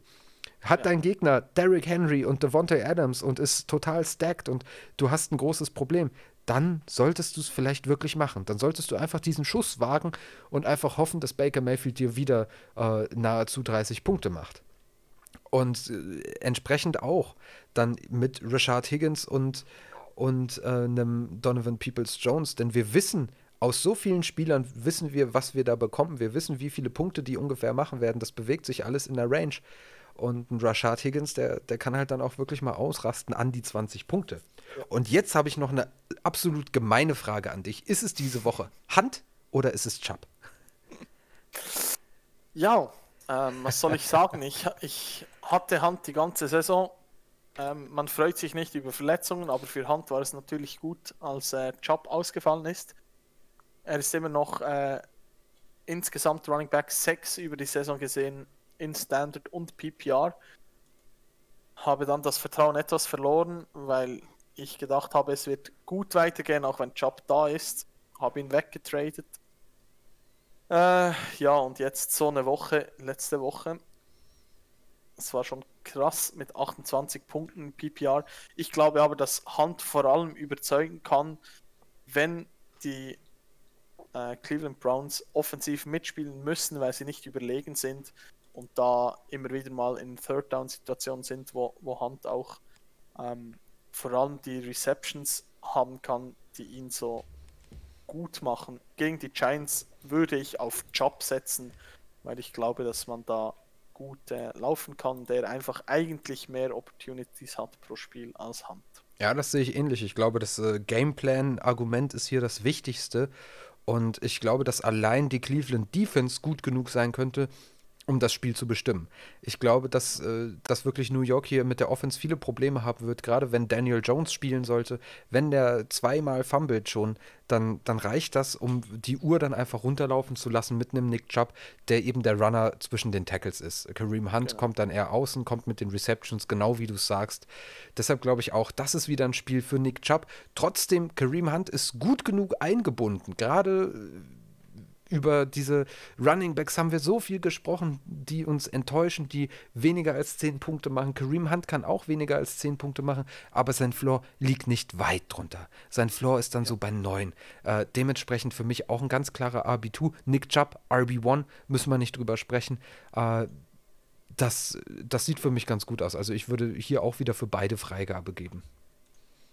Genau, sehe ich auch so. Und wenn in irgendeiner Liga aus irgendeinem Grund noch, noch die Cleveland Defense äh, zu haben sein sollte, die jetzt gegen Daniel Fumbles Jones spielt und ja. dann gegen die Jets Offense, äh, unbedingt aufnehmen und, und starten. Wie siehst du es diese Woche? Äh, ist die Browns Defense für dich äh, die beste oder würdest du irgendeine andere in Betracht ziehen, wie beispielsweise die Dolphins? Ähm, ich glaube, die Browns haben, haben doch sehr viel Upside. Die Dolphins haben sehr viel Upside. Ähm, ich habe mir die Seahawks ähm, geschnappt für den, für den allgemeinen Playoff-Run, weil das Matchup jetzt diese Woche gegen die Jets natürlich auch äh, extrem nice ist. Ich glaube. Ah, Seahawks war doch ja, letzte, letzte Woche waren die doch gegen die Jets. Die spielen. Äh, genau, diese Woche ja. spielen sie gegen Washington. Genau, natürlich. Das äh, letzte Woche extrem nice Matchup, auch gegen Washington jetzt wieder ein gutes Matchup. Und aber natürlich dann der große Favorit dann die LA Rams, die gegen die Jets spielen. So. Genau. Ja, das mal als kurzer Exkurs. Wir sprechen ja normalerweise nicht über Defenses, aber ähm, so viel mal dazu. Einfach eine Einordnung, weil ich auch finde, also die Browns haben hier wirklich ein schönes Matchup. Äh, es gibt natürlich einige starke Optionen. Auch die Ravens sind eine gute Option. Wir springen aber mal weiter zu den Pittsburgh Steelers, die jetzt zwei Spiele schon verloren haben. Also äh, immer weiter weg von der Perfect Season. Sie ist natürlich so weit außer Reichweite, dass man es einfach nicht mehr schaffen kann. Und sie spielen gegen die Cincinnati Bengals. Die Pittsburgh Steelers die Sorge um James Conner ist gigantisch. Er hat nicht mitgespielt, äh, wirklich so letzte Season. Ich meine, äh, letzte Season, letzte Woche. Äh, er war zwar aktiv, aber 1,8 Punkte, das, das war ja gar nichts. Jetzt ist er am Donnerstag auch noch ausgefallen, hat nicht mittrainiert mit einer Quadrizepsverletzung. Ich bin besorgt, bist du es auch? Sehr sogar. Also, ich glaube, man, man hat auch gesehen im Spiel gegen die Bills, dass da Benny Snell eigentlich wichtige Third Down äh, Carries und Targets gesehen hat, die ich eigentlich komplett Connor zugeschrieben hätte. Ähm, und jetzt noch angeschlagen. Ich meine, das Matchup ist eigentlich extrem gut, aber wir sprechen die ganze Folge schon von Vertrauen und das ist bei Connor eindeutig für mich nicht mehr vorhanden. Ja, also da kann ich dir nur beipflichten. Gerade jetzt mit der Verletzung, das macht mir wirklich Sorge. Also da möchte ich auch eine Woche sehen. Also wenn es diese Woche schafft, irgendwie da die Performance aufrechtzuerhalten und irgendwie 15 Punkte zu knacken, dann denke ich nochmal drüber nach, ob ich meine Sicht fürs Finale auf ihn ändere. Aber ich lasse ihn auch vorsichtshalber auf der Bank. Ähm, wir sehen auch bei Chase Claypool, lass uns über die Wide Receiver sprechen. Wir sehen bei Chase Claypool auch einen gewissen Einbruch über die letzten Wochen. Ähm, das hat sich so weit entwickelt, dass wir jetzt über 5,8 und 4,5 Punkte sprechen. Das Matchup ist gut gegen die Bengals. Und Chase Claypool ist jetzt nicht vollkommen aus meinem Vertrauen gefallen. Wie siehst du das? Ähm, ich würde, äh, wenn, wenn wir jetzt mal nur von den äh, Pittsburgh äh, Wide Receivers ausgehen und die ranken müssten, würde ich tatsächlich ähm, Claypool wohl gegen die Bengals zu oberst sehen. Das Risiko ist natürlich da. Ich glaube aber, dass er die größte Upside hat, weil ähm, Diante letztes Spiel die ganze erste Hälfte nicht spielen durfte, weil er da die Bälle nicht gefangen hat. Zweite, ähm, zweite Halbzeit hat er 21 von 21 Snap gesehen, war alles wieder gut. Aber äh, Mike Tomlin bestraft seine Spieler gerne dafür, wenn sie ihre Bälle nicht fangen. Und sollte Diante da irgendwie nur annähernd wieder einen Drop haben im, im ersten Quarter, könnte ich mir vorstellen, dass er da wieder rigoros durchgreift. Und dann sollte eigentlich Claypool gegen eine gute oder in einem guten Matchup gegen eine schlechte Defense äh, Optionen haben auf tiefe Bälle. Ja, um mal dein Argument zu stützen, äh, ich meine, Pittsburgh hat schon mal dieses Jahr gegen Cincinnati gespielt. Da hat Chase Claypool 21,3 Punkte erreicht. Hat das Ganze mit zwei Touchdowns und vier Receptions für 56 Yards gemacht. Dementsprechend war das eine gute Performance. Da war aber auch ein Juju Smith-Schuster gut eingebunden, der in dem Spiel satte neun Receptions für 77 Yards und einen Touchdown hatte. Dementsprechend weiß ich nicht. Ich bin hier eher auf der Juju-Seite, weil ich bei ihm nicht sehe, dass es irgendwie zu einem, zu einem Punkteeinbruch kam. Der performt weiterhin gut. Letzte Woche 17,5 Punkte. Äh, zwei Wochen davor 17,7 und 9,8 dementsprechend, ich bin eher auf der Juju Smith-Schuster-Seite. Ich verstehe vollkommen, was du meinst. Das ist eine super, eine super Info. Äh, ich, ich weiß, dass Mike Tomlin da so tickt. Ähm, ich hatte das gar nicht mehr so auf dem Schirm, dass Deontay wirklich eine Enttäuschung war im letzten Spiel. Ich habe ihn trotzdem mal gebencht, weil Woods für mich das bessere Matchup hat. Also in einer Liga hatte ich die Entscheidung zwischen Robert Woods und Deontay Johnson. Ich habe mich einfach wegen des Matchups für Woods entschieden und fühle mich jetzt in der Entscheidung nochmal bestärkt, wenn Woods denn hoffentlich spielt. Dementsprechend ja, Deontay ist für mich riskant, aber gleiches sehe ich eben auch bei Claypool, einfach aus den Zahlen, dass er riskant ist. Deshalb für mich wäre es hier tatsächlich mal Juju zur Abwechslung, der hier als sicherste und etablierteste Option für mich gilt. Ich glaube, man muss da auch ein bisschen noch unterscheiden zwischen PPR, PPR und Standard. PPR ja. ist natürlich Juju, Juju immer, immer äh, ein Start wert. Ähm, wenn wir aber äh, sehen in einer Standard League, wie viele Yards und Touchdowns da Juju erzielt hat in den letzten vier Wochen, hatten wir 19, 37, 28 und 55 Yards. Das ist schon extrem mau und wenn da nicht ein Touchdown dazu kommt, ist es halt ein, ein relativ tiefer Floor. Das stimmt. Den, den ich in, in einem Halbfinale nicht haben möchte. Und deshalb würde ich Claypool einfach jetzt darüber denken. Aber ich glaube, die Wahrscheinlichkeit ist höher, dass Chuchu ähm, wieder eine gute Performance hat, sagen wir so. Genau, deshalb an der Stelle der Hinweis, Leute, spielt keine Standardligen mehr. Es ist 2020, PPR. PPR ist the way to go und deshalb sprechen, also zumindest unser Podcast konzentriert sich nur auf PPR und ähm, da bin ich, bin ich auf der Juju-Seite. Ich sehe natürlich auch bei Claypool, aber äh, lass uns mal weitergehen zum Tight. Lass uns mal über Eric Ebron reden, der für mich äh, ein Tight One ist diese Woche. Also für mich absoluter Start gegen gutes Matchup. Ich, ich würde hier mit Ebron gehen. Ja, da gebe ich dir auch vollkommen recht. Also Ebron ist auch extrem involviert in die Offense allgemein. Also der 5, 11, 11, 7, 6, 6 Targets also relativ viele für Titans und wenn er dann noch sieben Receptions hat, wie gegen die Ravens oder gegen Washington, dann ist das natürlich ein extrem hoher Floor für einen Tight End. Und dass Ebron in der Endzone auch nicht schlecht ist, das wissen wir auch. Ja. Deshalb ein, ein ganz klarer Start. Ja, man war ja am Anfang ein bisschen besorgt. Ich habe auch eine Wette mit Mikey, der ja heute nicht da ist, habe ich eine, eine, Wette mit ihm laufen gehabt. Äh, ich glaube, ich habe gesagt, dass Eric Ebron über 100 Fantasy-Punkte macht. Das hat er bei weitem geknackt jetzt schon. Ja. Und ähm, das, das sieht wirklich gut aus. Deshalb Ebron, äh, bei den wenigen Titans, denen wir vertrauen können, denen wir vertrauen wollen, ist, ist Ebron wirklich nice. Und wir schauen mal auf die andere Seite, die Cincinnati Bengals.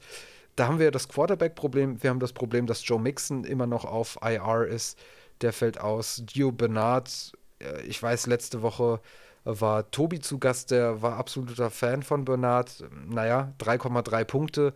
Dementsprechend, ich glaube, das können wir abhaken. Es, äh, für mich bleibt hier nur Tyler Boyd und selbst der ist äh, maximal ein Flexplay. Ja, sehe ich auch so. Ich, ich habe auch letzte Woche oder hatte einen, einen Diskurs mit Sven bezüglich äh, Backup Running Backs. Er wollte da der andere Washington spielen. Ich habe gesagt, niemals, niemals im Leben spiele ich DeAndre Washington. Äh, gegen die Cowboys setze ich hundertmal lieber auf Bernard. Auch ich war in diesem Lager, auch ich wurde leider enttäuscht. ähm, nur 24% der Snaps, weil er gebencht wurde nach, nach äh, seinem Fumble früh im Spiel, hätte ich auch nicht gedacht, dass man da so rigoros durchzieht beim, beim Veteranen. Aber ja, und jetzt gegen die Steelers erst recht nicht. Ja, auch Samaji Piran, sein bester Run wurde im letzten Spiel zurückgerufen wegen einer Flagge. Ja. Ähm, das das wäre eigentlich ganz schön geworden, aber Piran ist auch niemand, den ich jetzt hier irgendwie im Halbfinale auspacken möchte. Ich meine, ja. ich habe, ich dachte, da greifst du vielleicht ein bisschen an, weil manche sind auch, äh, ich bin ziemlich hart auf Tyler Bott eingeschossen, manche sind wirklich hoch auf Higgins oder auf AJ Green. Ich meine, AJ Green hat nichts gezeigt.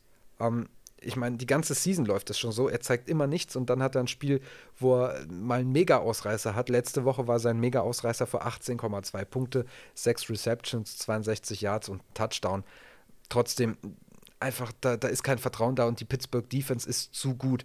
Also gehe ich hier mit der etabliertesten Option, die ich habe und das ist für mich Tyler Boyd. Siehst du noch irgendwen anders? Und Tyler Boyd ist für mich ein Wide Receiver in der Flex Range. Ist bei dir T. Higgins, ist der auch in der Flex Range? Ist AJ Green in der Flex Range oder wie stehst du zu denen? Also die oder AJ Greens äh, Fantasy Fantasy äh, Charakter habe ich äh, in Woche 5 für mich beerdigt, weil äh, ja. er war er war mein Draft Stil ich habe ihn extrem hoch gelobt in, den, in der äh, Draft-Season, habe gesagt, man bekommt ihn so spät. Er ist für mich ein, ein Top 12 Wide Receiver vom Talent her und er könnte es durchaus nochmal schaffen mit, mit äh, Burrow jetzt. Ja, jetzt ist Burrow nicht da und AJ Green hat mich in den ersten fünf Wochen durchgehend hängen lassen. Und ja, jetzt kommt mal so eine Woche, aber das wird gegen die Steelers nicht so laufen, deshalb AJ Green ganz klar ein ganz klarer Sit für mich. Und Higgins ist so das Target, äh, Target 1 eigentlich, äh, Boyd der, der Slot Receiver. Higgins sieht auch eigentlich anständige, eine anständige Anzahl Targets, deshalb, wenn man Boyd flexen kann, kann man auch, auch Higgins hexen. Äh, hexen, ja, genau. okay. Es wird spät. Higgins wird vielleicht hexen. Ähm, nein, flexen für mich Higgins auch, auch eine Option, ja. Dann lassen wir es doch mal damit bewenden, denn äh, ich darf uns beiden herzlich gratulieren. Wir haben einen neuen Längenrekord aufgestellt. Ich versuche wirklich jede Woche, wie Konstantin, wir lassen jetzt schon einige Spieler weg. Ihr, ihr merkt es wahrscheinlich, ich bin immer mehr dabei, mich reinzufuchsen, dass wir nur über die wichtigsten Sachen sprechen, aber es gibt so viele wichtige Sachen und ohne Bye-Weeks gibt es auch so viele Matchups. Und da, darüber hinaus muss ich dir ein großes Kompliment machen. Ich habe es auch wirklich extrem genossen, mit dir einfach über Football zu quatschen. Vielen, vielen Dank. Ich mache es immer wieder gerne mit, mit anderen Leuten als nur mit meinem Podcast-Partner da zu sprechen, weil es einfach andere Ansichten und Sichten und Sichtweisen über Spieler gibt und das ist immer extrem spannend. Ja, nee, das hat mich, hat mir auch sehr gefreut, hat mich sehr bereichert. Deshalb äh, an die Hörer, seht es mir nach, dass die Folge so lang geworden ist. Ich hoffe einfach, ihr konntet wenigstens auch so ein bisschen das Ganze so genießen wie ich. Ich hatte nämlich echt Riesenspaß, deshalb dafür nochmal vielen Dank. Und lasst mich nochmal kurz den Hinweis geben, äh, wo ihr denn die guten Jungs, den Andri, der heute zu Gast war, und auch seinen Co-Host, den Sven. Äh, Sven, das war jetzt äh, ganz komisch, ganz komisch betont, den Sven, ganz normal. Äh, ihr findet die beiden nämlich unter ff-brocasters auf Twitter. Deshalb äh, schaut einfach mal vorbei. Die haben echt auch einen lustigen Podcast. Ich, ich höre da auch immer mal gerne rein und schaue mir das an. Äh, allein schon, weil ich, weil ich halt auch einfach auf den, auf den Dialekt stehe. Deshalb äh, schaut da mal vorbei, lasst doch mal einen netten Gruß da. Und ja, die, die letzten Worte gebühren dir. Ja, vielen Dank, dass du mich eingeladen hast. Äh, ich komme gerne wieder vorbei, wenn es den Zuschauern auch gefallen hat. Und dann äh, können wir da vielleicht auch in der Offseason mal zusammen quatschen. Ja, wunderbar. Dann wunderschönen Abend euch noch oder wunderschönen Tag, wenn ihr gerade erst wach seid oder es mitten während des strahlenden Sonnenscheins dazu kam, dass ihr euch hingesetzt habt. Und ich wünsche euch alles Gute. Ciao. Ciao.